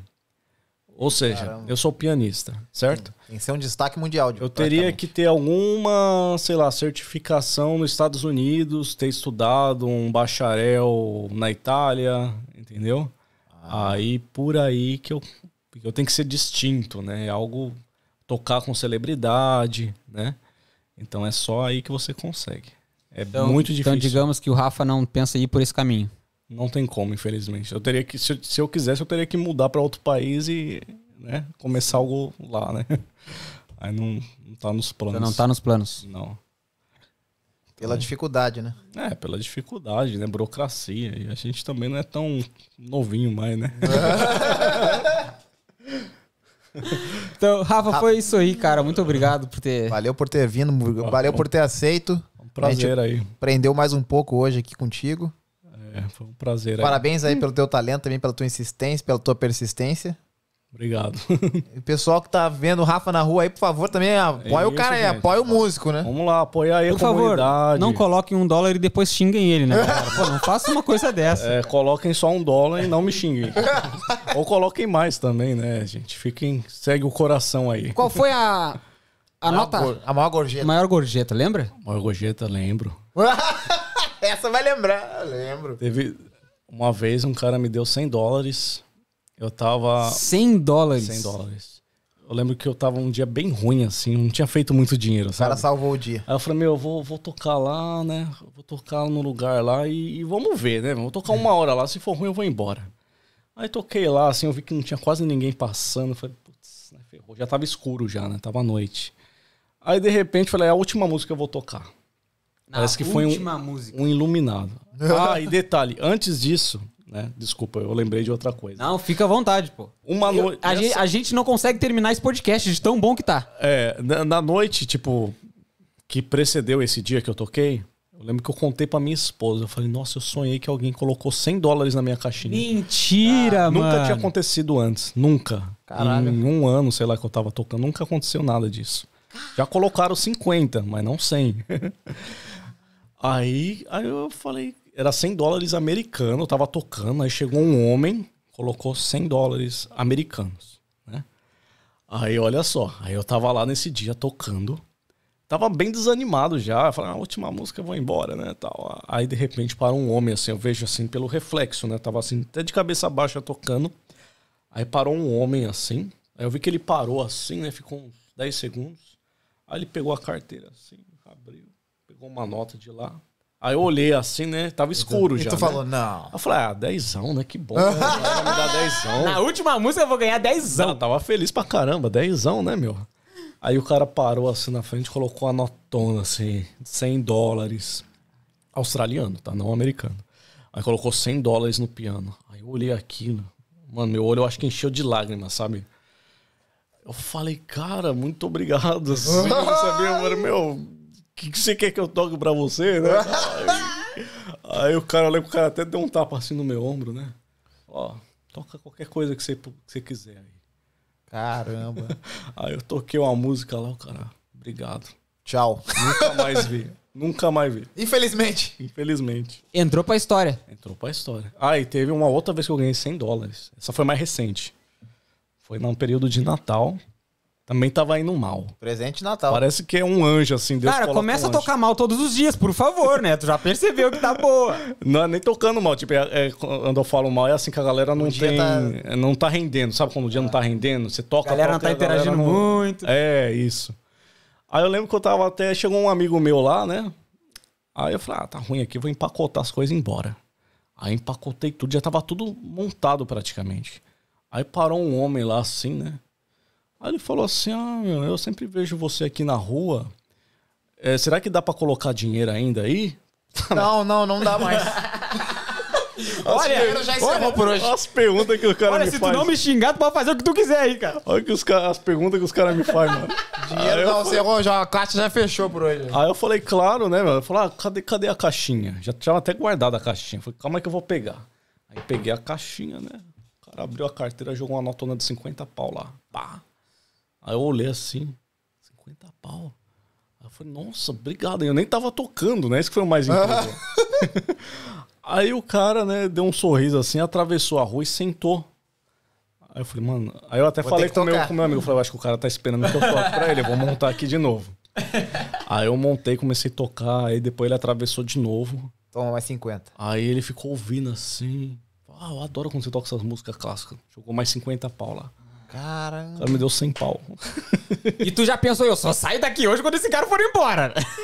Não, foi isso mesmo, foi isso mesmo, né? Pô, o cara me deu 100 conto, né? Quando o cara estiver lá, não podia ir embora. Tem um protocolo interno, né? Quando entra uma nota, É você verdade, tem que pô. É tocar a regra- próxima música, entendeu? É uma regra. É. É uma ética, ética minha interna, né? A pessoa pôs, sei lá, pode ser 5 dólares. A pessoa pôs 5 dólares e ficou lá esperando, vamos tocar. Né? Tocar umas duas músicas. Que da hora, cara. Que da hora. Aí eu sei que eu toquei mais ainda, uns 20 minutos ainda. Depois ele foi embora, não vi mais ele. Aí ficou. Aí eu E qual, qual foi, o- qual foi o tempo máximo que tu já ficou assim na rua tocando? E é claro que só pode as duas horas, mas o Rafa já passou um pouquinho? Ah, já passou já. Essa é uma boa pergunta, inclusive, hein? Não é só o cara do violão que fica cinco horas lá, o Rafa já passou um pouquinho também? Ah, já. É porque assim, é o, o- o código de ética buskers, né? Você pode tocar duas horas, desde que não tinha, tenha ninguém pra tocar depois de você. Por exemplo, É, você tá se tocando, não tem ninguém entrar. lá pra tocar. Ah, vamos embora, tá indo bem, vamos, vamos levando, né? A não ser que alguém mande você parar. Eu já fui tocando, mas eu já fiquei sete horas e meia Sete horas e meia É. tocando. tocando. Mas ficou tocando 7 horas e meia porque tava ruim ou porque tava rendendo tanto que tu falou, não, tá rendendo, vamos dar ali. Só quando tá rendendo, eu fico tanto tempo. Com certeza, sete horas e meia ali. Se tá ruim, o que que acontece? Quando tá muito ruim, você, Desanima. você sente uma autoestima, sua en- energia fica ruim. Porque Bate você um- fica Bate triste. um brochume. É, você fica triste e fala, meu, tipo, tô tocando aqui, tô dando meu melhor e as pessoas não estão nem ligando. Existem quatro cenários, né? O primeiro é, tem muita gente, muita grana, muita... Aí tem o segundo, que é pouca gente, pouca grana. Aí tem o terceiro, que é pouca gente, às vezes tem pouca gente e muita grana. É mesmo? É, porque às vezes as pessoas dão, Os poucos que tão dão ali um dinheiro valorizando. maior, ou então contribuem mais. E tem o pior cenário de todos, que é muita gente e pouca grana. Esse é o pior de todos. É quando você se sente pior. Aí você tá tocando e a galera não tá contribuindo. Você vê um monte de gente lá, assim, a galera lá com a mente tudo né, avoada, tira foto sua, Faz fica vídeo, te posta no filmando. Até faz sinal positivo e não põe uma moeda lá pra você. E, e o Rafa é aquele artista de rua que ele deixa uma plaquinha com o Instagram dele ali também, Sim, não? tem Instagram, tem o PID. Né? O PID, pra quem não sabe, é o Pix. Pix É como se fosse o Pix, é. Vocês conhecem, não? Não. Não? Tô sabendo hoje. Muito obrigado por essa informação. É bem Vou útil. largar o Pix aqui na tela agora pra galera nos ajudar aí. É, é bem útil, é bem útil. É, o Pix, ele é quando você cadastra o seu número no, no Common, Commonwealth, né?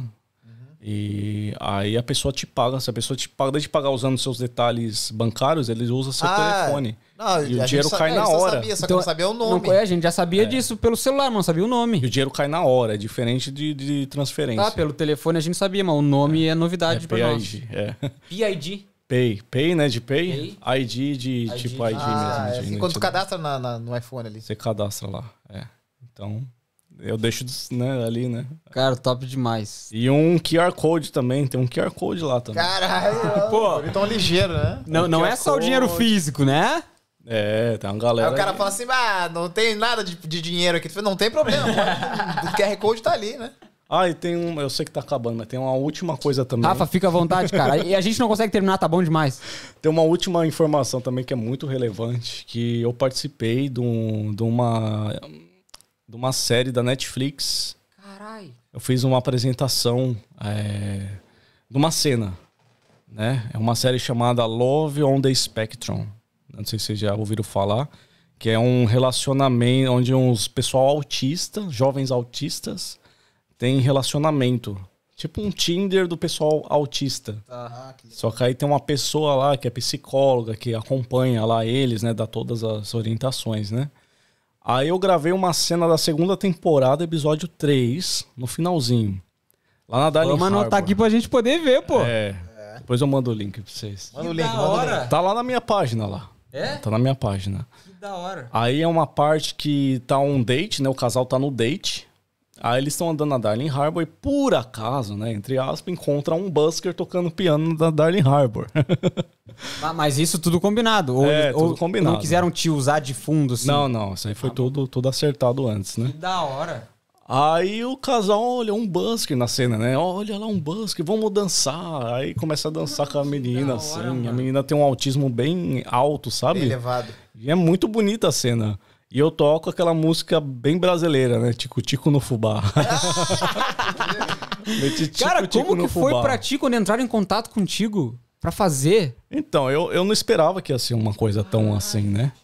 Falo, ah, vai ter uma cena lá de um, né, tipo um documentário que a gente tá fazendo tal, né? Talvez, né? Vai passar na ABC Ivy, né? Que é uma, é uma emissora aqui, né? Falo, ah, participo, né? Não tem problema, não. né? Tô fazendo uma nada. cena, é uma música, eu tô de boa, Do não tem nada. nada. é, do nada, é. Aí fui lá, né? Gravei a cena. Aí ela falou, ah, tá, talvez saia lá na, na Ivy, né? Aí, se por acaso a gente tiver sorte, sai na Netflix também. Aí cena Deu ficou bonita. Aí depois de quase um ano que eu tinha gravado, É mesmo? aí eu vi só a galera falando, ah, eu te vi lá na, na Netflix. Aí eu falei, mano, tô... aí eu vi lá, né? Procurei lá e, nossa, mano. Aí eu falei, mano, eu saí na Netflix. que Cara, louco. que da hora. Quem ficou até o final conheceu mais essa aí do Rafa. É, E você pode Participou falar do antes, documentário da Netflix. é. Participei. Que da hora. É, então foi. foi Galera, vamos assistir, hein? Que nem o Rafa, já, já, já é mais um link Já que tá bota aqui, mais um ó. link no- no- Já é mais um link é, que tá aqui. the Spectrum, é. Eu- Eu postei um videozinho lá. A cena tem dois minutos. Eu apareço bastante até. é, Eu apareço bastante até. Dois minutos de cena, né? Caraca, mano. É, e. É É, uma muito- música tipicamente brasileira, né? brasileira. Tipo, eu levei a, é uma série 100% australiana, né? Essa série. Caralho. E eu falei, meu. Aí o cara, eu lembro que o cara, o diretor lá, falou: Ó, tem que ser uma música que não dá direitos autorais. Aí eu pensei, falei, o que, que eu vou tocar, né? Pra dançar? Ah, vou tocar Canon, ah, vou tocar aquelas músicas mais paradas. Não, né? Tem que ser uma música mais pra frente, né? Aí eu falei, Tico, Tico no fubá. né? Por Cara, que não? que da hora, cara. Aí fui lá, Tico Tico no fubá e, nossa, foi, foi estouro. Foi bom. Cara, tenho mais uma pergunta pra te fazer. Manda. Aproveitar que a gente tá indo. Cara, o que que o Rafa faz com tantas moedas que ele ganha? O porquinho do Rafa em casa deve estar... essa, essa, essa é uma pergunta muito boa também. Cara, é, mas só imagino, Troca no cara. banco. Aqui na Austrália é, tem um sistema muito bom bancário, bem melhor que o nosso Brasil, né? Então tem, tem uma parte bancária lá que você pode jogar, é tipo um gavetão.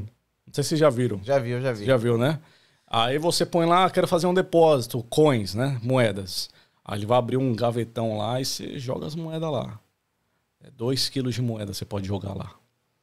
Aí você põe lá e. Aí A ele conta. a máquina faz o trabalho. a Conta e já, faz. já vai Já tinha feito isso conta. antes, Renan? Nunca tinha Não, trocado tô moeda. enchendo meu cofre pra fazer isso, mas É, isso aí a gente faz assim. Ah, que da hora, velho. De vez Mas- em quando pega as moedas maior, tipo de 2 dólares, né? E deixa lá guardada lá, porque a gente usa pra fazer compra no mercado. Ho- Hoje em dia tem que estar colocando as moedas nos, nos carrinhos, inventaram isso agora, né? Eu fui no Audi lá essa semana, aí. Ah, quanto deu a compra? Ah, deu cento e pouquinho. Falei, tá bom, vou pagar, vai pagar, Toma pagar no aqui, ó. cash. Aí eu peguei as moedinhas de dois, ó. 10, 20. Aí a mulher ficou olhando assim pra minha cara. Mano, onde você consegue essas moedas? Você é no Brasil já é traficante. Que, eu que falei, isso aí? mas desculpa, mas meu boss só me paga assim. Vou facilitar o troco aí pra ti. Mas você tem que me agradecer que eu tô te facilitando a vida. É verdade, é verdade. Rafa, eu acho que assim, fechamos com chave de ouro, cara. É. Agora Não fechou. teria jeito melhor. O cara participou da Netflix. Me desculpa, galera. Me desculpa, o convidado participou da Netflix. Não teria jeito melhor da gente terminar, cara. Mais uma vez, vamos agradecer, né, Renan? Muito obrigado pela, Muito por obrigado, ter aceitado Rafa. o convite, por Prazer ter aí. compartilhado a tua história com a gente. Prazer foi nosso, bicho. Prazerzão. Prazer aí, é todo nosso, com certeza. Desejamos todo o sucesso do mundo pra ti. Obrigado. Que Também tu não, que tu não seja tão xingado nas ruas de Sydney. É. E a gente tem um presente pra te dar. É verdade. Opa, a presente. caneca. Ali Caneca? embaixo, Oh. na última, na primeira partilheira lá, tem uma caixinha branca. Tem duas aqui. Qual- Qualquer uma. Uma delas é tua. Tem uma caneca do Do Nada Podcast aí pra ti. Olha, uma caneca. Espero que tu tome um café. Pode que até tu... botar ela lá quando for tocar pra galera botar as moedas dentro. boa, Renan, boa. Não, Essa aqui vai ser especial. Um presente do- da, da equipe aí pra ti. Aí, ó. Canequinha. Vamos aproveitar o momento, vamos fazer um brinde. Vamos fazer Vamos um pedir brinde. pra galera que tá nos assistindo aí, ó. Quem tá assistindo pelo celular, tirar um print da tela. Quem tá assistindo pela TV, tira uma foto. E, por favor, marquem os guris do Nada Marca o Podcast Rafa aí lá. também. Marca o Rafa. Marco Rafa. Cara, como que te chamam em inglês aqui? Ah, tem vários. É, como é que é? Rafa? Eu nunca imaginava que uma pessoa não ia conseguir falar Rafael, né? Mas você fala Rafael, porque o Ra, né? O nosso R tem um som de H. É. Aí você escreve R, então ele fala Rafael, é, Ref. É, o meu- Ref meu o nome mais é a mesma popular. coisa. É, Renan. Hana, Hana, Hana. Meu nome fala Renan, eles vão lá e escrevem H-A-N-N-A. É. Então, ah, só que eles têm a referência do tenista, né? Então o tenista é bem popular, então é mais fácil. Né? É. Aí ele fala, Então, vamos fazer esse brinde aí pra galera tirar uma foto da tela ou um Aí. print do celular e marcar todo mundo lá no Instagram. Deixa eu tirar isso. Você não um precisa, né? com papel o nosso, nosso H2O aqui. Em 3, 2, 1, a galera vai tirar um print ou uma foto. 3, 2, 1. Valeu, galera. Valeu, galera. Muito obrigado. Esse foi o episódio 27 com o Rafa. The Pianist. Renan, fala pra galera em português o que- Rafa de pianista. O que, que é, Renan? Rafa the Pianist. Que que será? It means Rafa o pianista. Rafa, muito obrigado. novamente, nossa, já, a gente já falou cinco vezes. Vamos dar tchau pra galera aí, cara. Sem palavras, vamos continuar comendo esse pãozinho aqui, vamos continuar conversando aqui, né? Porque as câmeras vão desligar que a gente vai finalizar. Galera, muito obrigado. Quem, cara, vocês aí que ficaram até o final. Thank you very much! Deixa o like de vocês, se inscrevam no canal e ativem o sininho. E até a próxima. Até a próxima. 3, 2, 1, tchau!